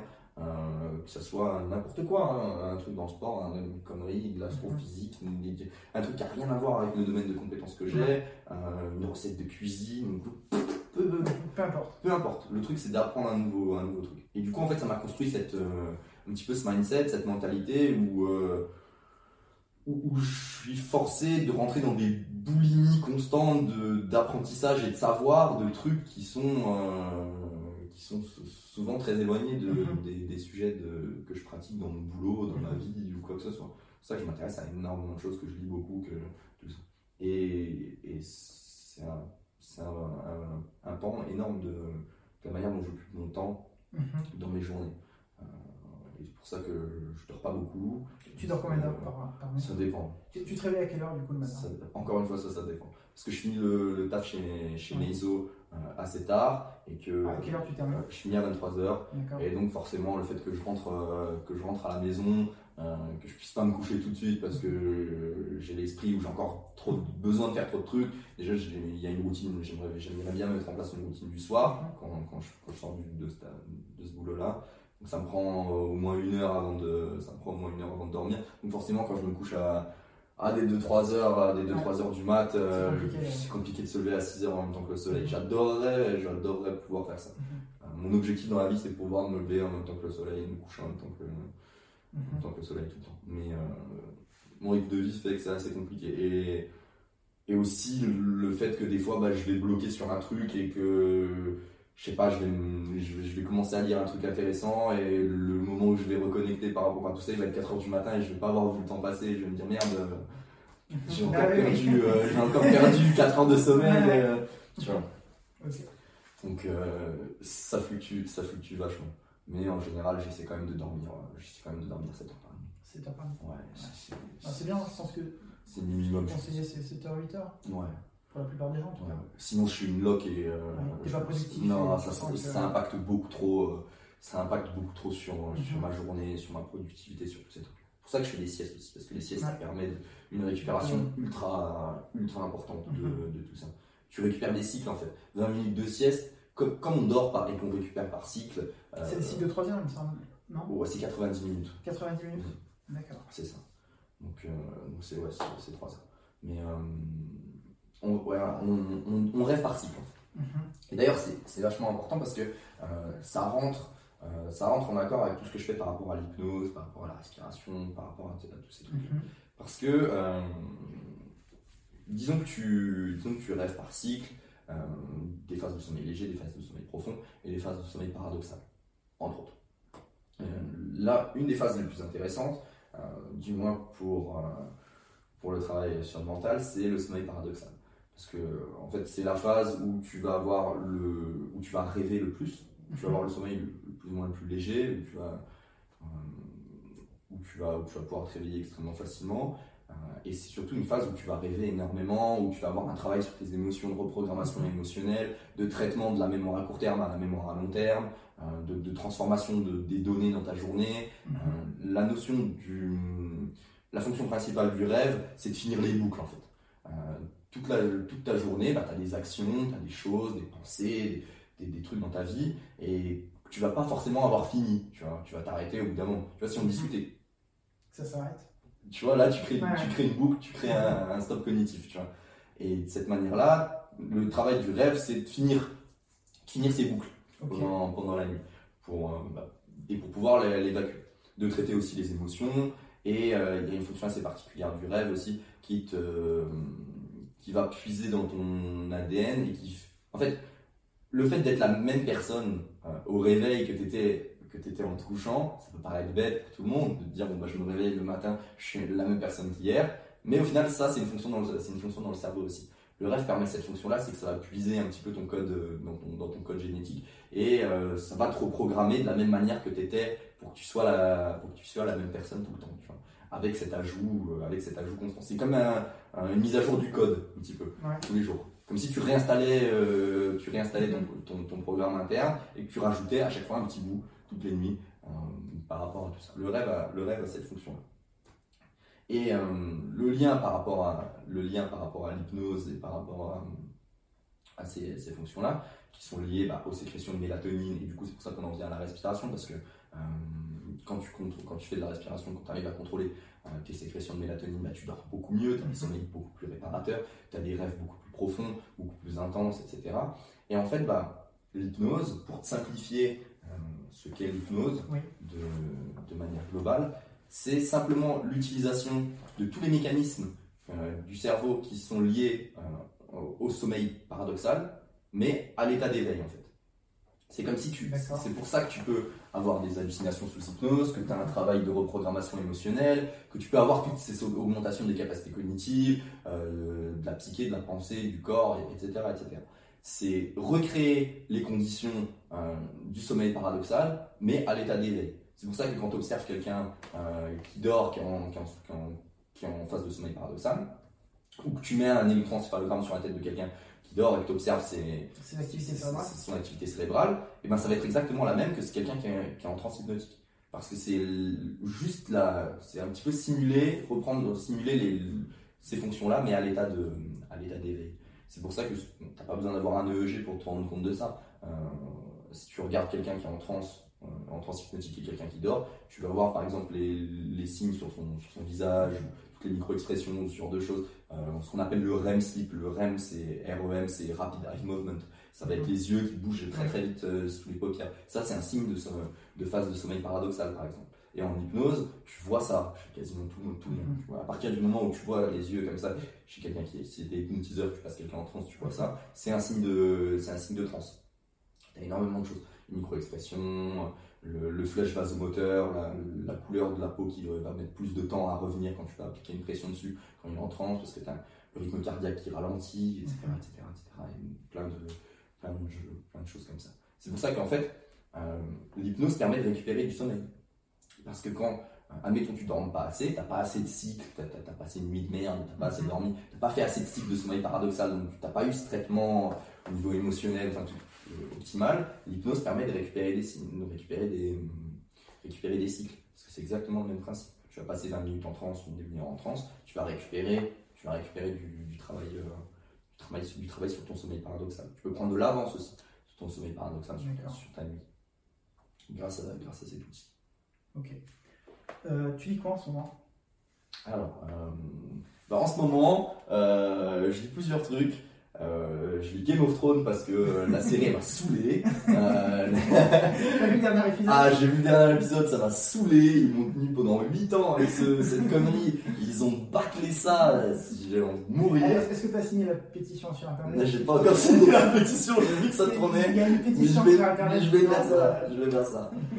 C'est scandaleux, c'est scandaleux. Ils se foutus de notre gueule, c'est terrible. Du coup, bah, je reviens à l'œuvre de base, je lis les bouquins et, Et je me dis que Martin, il doit être. Si moi je ressens ce truc-là, mais le mec qui a écrit cette œuvre, il, a, doit envie de se suicider quand il doit voir ce qu'ils ont fait de son, son, son, univers. Donc je relis les bouquins pour, pour revenir à la source, si tu veux. Mm-hmm. Et puis, bah, je suis en train de lire euh, Tools of Titan en audiobook. Euh, de Tim Ferriss, euh, les, outils les outils des titans. Mm-hmm. Et je lis un bouquin sur le marketing de Steph Godin, qui le titre du livre. Oh, c'est pas sur les, tribus, les tribus Non, c'est pas celui-là. Celui c'est ouais, Tribe, c'est ça. mais ce, putain, celui que je lis. All, All Marketers Are Liars, je crois. Ah. Il est pas récent celui-là? Non, non il, est pas, il est pas récent. Il est pas récent. Ok. Euh... J'ai toujours, un peu, j'ai toujours un peu de mal avec les titres. Ouais. C'est comme les noms des gens. Je euh... Je fais du tri dans les informations constantes. C'est ça. du coup, euh... du coup ouais, parlons un petit peu de, de, ta startup. On finira sur, sur, sur ton projet. Euh, qu'est-ce que tu peux nous, nous dire dessus euh, D'où ça t'est venu? Mm -hmm. je pense en fait, ça découle naturellement de, de, ce que je fais. Mhm. L'idée, c'est que ça fait quelques années que, que bah, j'enseigne. Je faisais de la thérapie à la base. Hein. Mhm. je faisais de la thérapie en session, en session individuelle, que ce soit par rapport à l'hypnose, que ce soit par rapport à tout ça. Et puis, bah, j'en fais toujours, mais j'essaie de me, me, détacher un petit peu de tout ça parce que je trouve que le temps et l'investissement personnel que, que je mets là-dedans, euh, enfin, c'est quelque chose d'extrêmement gratifiant. Tu as vraiment l'impression de, de tu changes des vies, tu, mhm. C'est extrêmement gratifiant d'un point de vue personnel. Euh, mais je trouve que ça fait pas avancer les choses assez vite. Tu vois. Du coup, euh, bah, après, ça fait aussi quelques années que je fais des ateliers, que je fais des, des, espèces de mini-conférences qui sont des, des conférences interactives autour de tout ça. Donc, je traite de plein de sujets, que ce soit de que ce soit de l'hypnose, que ce soit des neurosciences de manière plus globale, que ce soit de la médecine psychédélique, que ce soit essentiellement endogène, parce que le but. Euh, endogène Ouais, c'est de, qui vient de. c'est-à-dire qui, est sécrété de l'intérieur. D'accord. Parce qu'il se trouve que euh, la majorité de ces molécules-là euh, sont sécrétées de manière naturelle par le mhm. cerveau. et du coup, bah. mon but, c'est aussi d'essayer de développer ça, d'apporter ça, d'apporter ça au plus de gens. Et puis, tu sais, ça, ça pourrait faire évoluer les mentalités d'un autre aspect. Parce que forcément, quand tu vas prendre ton, ton buvard, quand tu vas bouffer tes champignons, quand tu... ça va toujours être un petit peu mal connoté dans l'esprit des gens. Euh, si les gens savent que euh, tu peux sécréter toutes ces molécules dans le cerveau, et de manière beaucoup plus, beaucoup plus puissante, et que tu peux en utiliser les, les, effets, les effets bénéfiques, et ben, ça va forcément changer les mentalités. Parce que de manière de manière naturelle, on sécrète de la DMT, qui est sûrement la molécule hallucinogène la plus puissante au monde. Mhm. Et tu peux pas mettre quelqu'un en prison parce que son cerveau sécrète, de la, sécrète naturellement de la DMT. Donc forcément, ça va faire changer les, mentalités, ça va faire changer les lois, ça va faire changer les gouvernements, ça va faire changer énormément de choses. Du coup, c'est pour ça que j'axe mon travail et mes recherches essentiellement sur l'aspect endogène de, cette recherche au niveau des psychédéliques. Et du coup, bah, ça faisait quelques années un peu que je, je fais des conférences, des ateliers, que j'enseigne tout ça.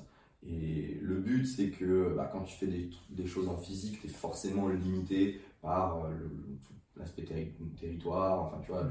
l'endroit, la ville dans lequel tu es. Géographique, choses, Voilà, l'aspect géographique du truc. Et du coup, bah, c'est toujours un peu compliqué de toucher le plus de monde possible. Et, et le but de ce projet, en fait, euh, avec Anya, c'est de digitaliser tout ça, de, de numériser tout ça euh, pour que bah, justement à travers des, des, expériences comme on est en train de faire là, des podcasts, de la vidéo, la formation en ligne, euh, la création d'une communauté soudée qui, vivrait d'elle-même et qui permettrait de, de, changer les mentalités des gens et que les gens eux-mêmes après puissent enseigner tout ça, tu vois. De, vraiment d'avoir ce partage de, de connaissances. tu vois. Et, c'est pour ça que j'ai développé, développé Anya autour de ça. C'est vraiment bah, aujourd'hui le média. Euh, le média de communication le plus, plus répandu, bah, c'est Internet. Hein. C'est Internet, que ça soit, que c'est un peu importe ses formes, hein, que ce soit à travers les réseaux sociaux, mm-hmm. que ce soit n'importe YouTube, que ce soit euh, ces choses-là. Et du coup, je pense que c'est une carte qu'il faudrait, qu'il faut, qu'il faut utiliser. Et, c'est comme ça qu'on, qu'on, explosera et qu'on permettra enfin de changer les mentalités. Après, il y a toujours cet aspect où les gens, où il faut toujours faire le tri sur Internet. Tu, vois, tu trouves énormément de conneries et tu trouves tout ça. Mais c'est un vecteur d'information. Enfin, moi, c'est comme ça que j'ai tout appris. Tu vois. Via Internet? Via Internet. J'ai, C'est un outil très puissant. je suis sorti du système scolaire très, très jeune, très rapidement. T'as arrêté les études J'arrête, j'ai, mon- j'ai un bac littéraire et après, ça, salut, j'ai jamais mis les pieds, j'ai jamais mis les pieds à la fac ou j'ai D'accord. quoi que ce soit. Enfin, si, j'ai fait trois mois de fac de droit. Mais, euh, tu Tu vois, voulais, tu voulais faire avocat? Ouf, je- tu vois, je savais pas, je, j'ai suivi le, j'ai suivi le cheminement. Tu vois, j'étais dans un moule, euh, j'étais, j'étais préprogrammé pour faire quelque chose. Euh, j'ai suivi et j'ai je me suis vite rendu compte que voilà. Du coup, j'ai perdu, pas- enfin, j'ai pas perdu, mais j'ai pris un an pour moi où, où j'ai passé énormément de temps à tout bouffer, des livres, des, des, des vidéos, des documentaires, tout, tout, tout, tout. Et c'est ça qui m'a donné ce goût de, D'apprendre d'apprendre et de, de, de, de vraiment développer quelque chose par moi-même et de sortir un petit peu cette, de cette mentalité de, de, de- du, du 9h-18h, de, de, du salariat et de tous ces trucs-là. Parce que quand tu commences sans bagage euh, officiel, si je, si je puis dire, tu vois, que t'as pas de diplôme, que t'as pas ce genre de truc, t'as pas le choix, t'es obligé de te battre, tu vois, pour... euh, T'es obligé, de- surtout quand tu fais des trucs que, comme, comme je le fais, tu vois, où c'est essentiellement, de toute façon en hypnose ou quoi que ce soit, t'as pas de diplôme d'état, Ouais. euh, tu t'imprimes un bout de papier, tu le colles sur ton mur, ça vaut exactement le, ça a la même valeur, tu vois. Ouais. Euh, du coup, bah, t'es obligé de, d'être bon dans ce que tu fais. T'es obligé de t'améliorer, t'es obligé de te battre tous les jours pour, euh, pour grandir et pour développer ce que tu fais. Parce que, parce que t'as pas le choix. Si T'as personne qui reconnaîtra quoi que ce soit. Euh, tu peux, tu vois, tu peux être avocat, euh, te taper, te taper X années d'études, euh, être mauvais dans ce que tu fais, être complètement incompétent, mais quand même te faire de l'argent parce que tu as, ta reconnaissance, tu as, ton diplôme, tu as, ton truc. Tu vois. Ouais. Euh, dans mon boulot, si je suis mauvais, personne ne viendra me voir, euh, personne ne viendra m'écouter parler, personne ne viendra faire, faire mes conférences, faire mes ateliers, faire quoi que ce soit, et, et je, finirai, je finirai sans une thune. Tu vois. Alors, donc c'est ça qui m'a donné un petit peu cette mentalité, mentalité d'entrepreneuriat, de, de, se battre et euh, d'essayer de grandir, d'essayer de grandir par, par soi-même. Mais je sais plus ce que c'était. Euh, je sais plus non, c'était la question. par rapport à ta startup et du coup, ouais, voilà. euh, ça en est où toi, le projet aujourd'hui? Où est-ce que tu vas aller? C'est quoi l'ambition Tu dis ok, c'est de créer une communauté. Mm -hmm. euh, Qu'est-ce que tu vas vendre À qui? Alors le but, euh, le but aujourd'hui, là où j'en suis actuellement, euh, c'est que les contenus, euh, les contenus sont en cours de création. -hmm. Donc quel, quel, genre de contenu? Alors c'est essentiellement de la formation, c'est essentiellement de la formation numérique. Donc à travers l'enseignement, à travers les, les, outils dont on a pu discuter, Mm-hmm. que ce soit l'hypnose, que ce soit que ce soit la respiration, que ce soit la cryothérapie, que ce soit une approche différente de l'alimentation, une approche différente de, de, la pratique du sport, de, de tout ça. Euh, c'est un petit peu du c'est un petit peu du coaching de vie si tu veux. Mais euh, axé sur euh, axé, axé sur la science. Euh, le but c'est que les trucs que je raconte ils sont vérifiables. Tu vois. euh, je pense que c'est important aujourd'hui. Ouais, là-dessus c'est justement pour ça. Tu as énormément de gourous tu as énormément de, de gens qui se, qui se mettent life coach qui font ce genre de trucs et qui n'ont aucune base tu vois, la base de mon l'essence même de mon travail c'est que tout soit sourçable. C'est que ce que je raconte, euh, tu peux le vérifier très facilement. Tu peux le vérifier extrêmement facilement. Alors peut-être que je me trompe dans certains, certains trucs, mm -hmm. mais, mais je, je, me remettrai en question. -hmm. euh, quand je me rends compte que je me suis trompé, bah justement, je vais prendre la meilleure source qu'il y a et je vais mon, mon, discours est constamment en, en, évolution. en évolution, en évolution perpétuelle. Euh, J'ai cette, cette faculté-là, c'est que je m'intéresse énormément à, à, tout ça, à la neuroscience, aux neurosciences, à, tous ces, à tous ces aspects-là. Et du coup, bah, je, suis toujours, euh, je suis toujours à la recherche des, des, dernières nouveautés, des derniers papiers, je lis énormément euh, de tous ces trucs-là. Et du coup, bah, forcément, mon contenu évolue, euh, ce que je raconte évolue, mes formations évoluent, et, tout, est sourçable. C'est la, base de mon, boulot. Mais le truc, c'est que je suis parti de rien, et, je sais que travers à travers un minimum de volonté, tout le monde est capable de faire des choses extraordinaires. On est bridé, on est bridé de notre, à notre naissance à, à, travers plein de trucs, hein, que ce soit l'éducation de nos parents, qui ont une vie euh, qui à la fois euh, viennent d'une autre génération, qui comprennent pas les enjeux du monde dans lequel on est, la rapidité d'évolution de la technologie, euh, la rapidité de communication de l'information, de tous ces trucs-là, donc qui pensent que le système est construit comme ça et qu'il faut vivre à travers ce système pour réussir. Alors, à tort ou à raison, j'en sais rien, mais tu, donc es bridé à travers l'éducation de tes parents, tu es bridé à travers l'éducation de, ton, de, l'école, du système scolaire, qui au final ne cherche pas l'évolution des consciences. Hein. Le système scolaire cherche la, mise en, programmation, la mise en place dans un moule et de créer des, des, gens qui respectent certaines normes et certaines choses. Ils ne veulent pas des, créatifs, on cherche pas à créer des créatifs, on ne cherche pas à créer des entrepreneurs. C'est pour ça que c'est aussi compliqué d'entreprendre d'entreprendre aujourd'hui quand, quand tu pars d'un système, euh, du système scolaire classique, parce que tu dois remettre en question toutes tes croyances, mhm. tout ce qu'on t'a appris. tout ce qu'on t'a appris. Alors que moi, j'ai, moi j'ai cette chance-là, c'est que j'ai jamais été là-dedans. Tu vois, euh, tout ce que j'ai pu apprendre, je l'ai appris directement des gens qui font l'entrepreneuriat, qui, tu vois ce que je veux dire, m'inspirer de des gens qui, qui ont réussi. Mhm. Et euh, c'est vrai qu'en France, on nous apprend pas trop à vendre. Non. Typiquement aux États-Unis, sais qu'ils ont dès, le plus jeune âge, ils appellent ça story and tell. Mhm. C'est, euh, tu, tu, dois prendre un objet, tu dois prendre un verre comme ça et tu dois raconter son histoire. Mhm. Dès le plus jeune âge, ils doivent vendre, ils vendent des cookies, etc. Donc forcément, ça, ça, ça, intéressant. tu crées des compétences, on va dire, bah, de vente qui sont importantes dans la vie après, parce que tu dois te vendre constamment, que ce soit toi, que ce soit un produit, etc. etc. Ok. Donc voilà, l'idée globale derrière, euh, derrière Anya, derrière tout ce projet, c'est de, de faire sauter les verrous mentaux de la majorité des, gens de ma communauté ou des gens qui me suivent ou des gens qui veulent, qui sont conscients d'être bloqués dans leur, euh, euh, dans leur modèle, euh, dans, leur, dans leur paradigme, de, de, de, détruire tout ça à travers les différents verrous, verrous mentaux qui sont imposés ou qu'on leur a imposés et de se rendre compte qu'ils sont capables de faire des, des choses qui méritent vraiment, d'avoir la vie qu'ils ont voulu vivre et que pour ça, c'est à partir du moment où tu as une certaine discipline, ou une certaine discipline personnelle, on est tous capables de vivre ce qu'on a envie de faire. On n'est pas. Euh, personne n'est obligé d'attendre 50 ans pour avoir la retraite, d'essayer d'économiser 3 pesos pour aller, euh, pour aller en, vacances dans le sud de la France. Non, je peux vivre. Aujourd'hui, le monde change, le monde est en perpétuelle évolution. personne ne devrait être bridé et tout le monde devrait être heureux. Peu importe tes croyances. Hein. Je te parle pas de devenir multimillionnaire, d'avoir un yacht, euh, de la et des putes. Ça n'a aucun intérêt. Enfin, pour moi. Si c'est ton délire, tu fais ce que tu veux, je suis personne pour te juger. Mais, mais même, des, même des rêves aussi simples, on devrait tous pouvoir, euh, on devrait tous pouvoir vivre nos, vivre nos ambitions, de, de,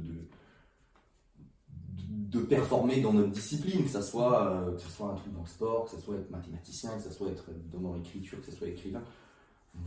Le but de le but d'Ania, c'est ça. C'est de, c'est de t'aider à atteindre ton potentiel C'est ça, de développer au maximum tes performances, d'optimiser au maximum tes performances mentales, physiques, peu importe, de, de, de, de, briser les barrières pour prendre conscience de ton potentiel latent et de, le transformer en quelque chose de concret. Ok. Euh, où est-ce qu'on peut trouver Ania Où est-ce qu'on peut retrouver toutes ces ressources dont Alors, tu, nous vends tu peux, tu peux, trouver, euh, tu peux trouver beaucoup de choses sur mon, sur mon site, ania.co. Comment on écrit Ania? Alors, H-A-2-N-Y-A. ça, ça, vient du japonais, c'est un c'est le, le, nom, euh, ça veut dire grande sagesse en sanskrit. C'est un, dérivé un, mot japonais qui, vient qui dérive du sanskrit, qui veut dire euh, grande sagesse. Et c'est accessoirement le nom euh, d'un démon qui est utilisé dans le théâtre traditionnel japonais, dans le théâtre No. Et comme tu peux le voir, je suis vachement tatoué. Parce que les gens ne me voient pas forcément, mais tu, as un tatouage sur le bras droit. J'ai un, démon tatoué sur le bras. Qu'est-ce qu'il représente C'est le démon de la sagesse? Euh, non, au contraire, euh, dans le théâtre traditionnel japonais, euh, qui est le théâtre no, donc c'est un théâtre qui, est énorme, qui utilise beaucoup de masques pour évoquer mhm. les émotions, ce genre de choses. Et ça, s'est tiré d'un roman, d'un roman extrêmement connu au Japon qui raconte l'histoire du prince Genji et de, de, ses aventures à la cour, à la cour de cette époque. c'est pas en Edo, non, c'était avant l'époque Edo, c'était encore avant. Mais bref, euh, c'est euh, un démon, euh, c'est le démon d'une femme, d'une femme vengeresse qui est revenue trompée par son mari, mhm. son amant, le prince Genji, tout ça, mais qui revient avec cette gueule un petit peu mhm. effrayante. Un petit peu. non, c'est en fait. Et puis, et ce que, et ce que j'aime bien, c'est que c'est, c'est, c'est vachement antinomique par rapport au, à la sagesse et à, la définition même du, à la définition, la définition même du mot pourquoi? Parce que euh, on dit que le mec qui a créé, qui a, créé le masque, qui a construit le masque pour la mhm. première fois, euh, pourquoi il lui a donné ce nom-là? C'est parce que euh, la construction du masque lui a, lui a, pris tellement de temps, la fabrication du masque lui a pris tellement de temps qu'à la fin il avait atteint une, très grande sagesse. C'est pour ça qu'il a appelé ce, ce masque-là Anya. Mais ça, enfin tu vois, c'est vachement opposé, c'est vachement opposé dans les, dans les croyances. D'accord, donc sur ania.co. Ania.co, ouais, pas .com, .co, .co. Euh, le site est encore en construction, donc ça devrait évoluer d'ici les prochaines semaines, d'ici les prochains mois. Je bosse énormément là-dessus, donc ça va très vite. Mais euh, si vous allez voir ça demain, après le, après le tournage, vous verrez qu'il y a encore des, il y a encore des trucs à, encore des trucs à retoucher. Euh, parce que c'est le début. Sur Facebook, bah, sur tous les réseaux, tous les réseaux, ania.community, community en anglais avec un Y. Mhm. voilà je suis pas vraiment euh, je suis pas vraiment actif euh, sur, euh, sur tout ça parce que ça me saoule et parce que je, préfère investir mon temps dans d'autres trucs que, Instagram. Mhm. mais sinon et sinon participer aux ateliers conférences de, sur des choses. Ouais j'organise un MEISO à Lyon. Donc 28 rue de Condé près de la place Carnot on, peut réserver ça sur internet Tu trouves tout ça sur internet. Sur quel site sur, le, sur la page Facebook, euh, bah, sur la mienne, donc sur la page Facebook d'Ania, ou sur, euh, ou sur la page Facebook de Messo. Sur Messo, comment c'est écrit? M-E-I-S-O. Ok. Messo, le centre de flottaise. Vous pouvez trouver tout ça là-dessus. Et puis sinon, vous pouvez m'ajouter sur Facebook, sur mon profil personnel, à Axel Miloudi. Euh, je serais ravi de, de, discuter, de discuter avec vous, sans aucun souci. Merci euh, Axel. Et eh ben, merci à toi Lina, ça m'a fait vraiment plaisir. je sais qu'on a beaucoup divergé, c'est ce que j'attendais de là, c'est ce que j'attendais de ça, c'est qu'on puisse discuter de plein de trucs, ça me fait, ça me fait vraiment, ça me fait vraiment plaisir. Merci à toi en tout cas. C'est la fin de cet épisode, merci beaucoup de nous avoir écoutés. Si ce podcast vous a plu, n'hésitez pas à le noter et à vous abonner. A très bientôt pour un prochain épisode.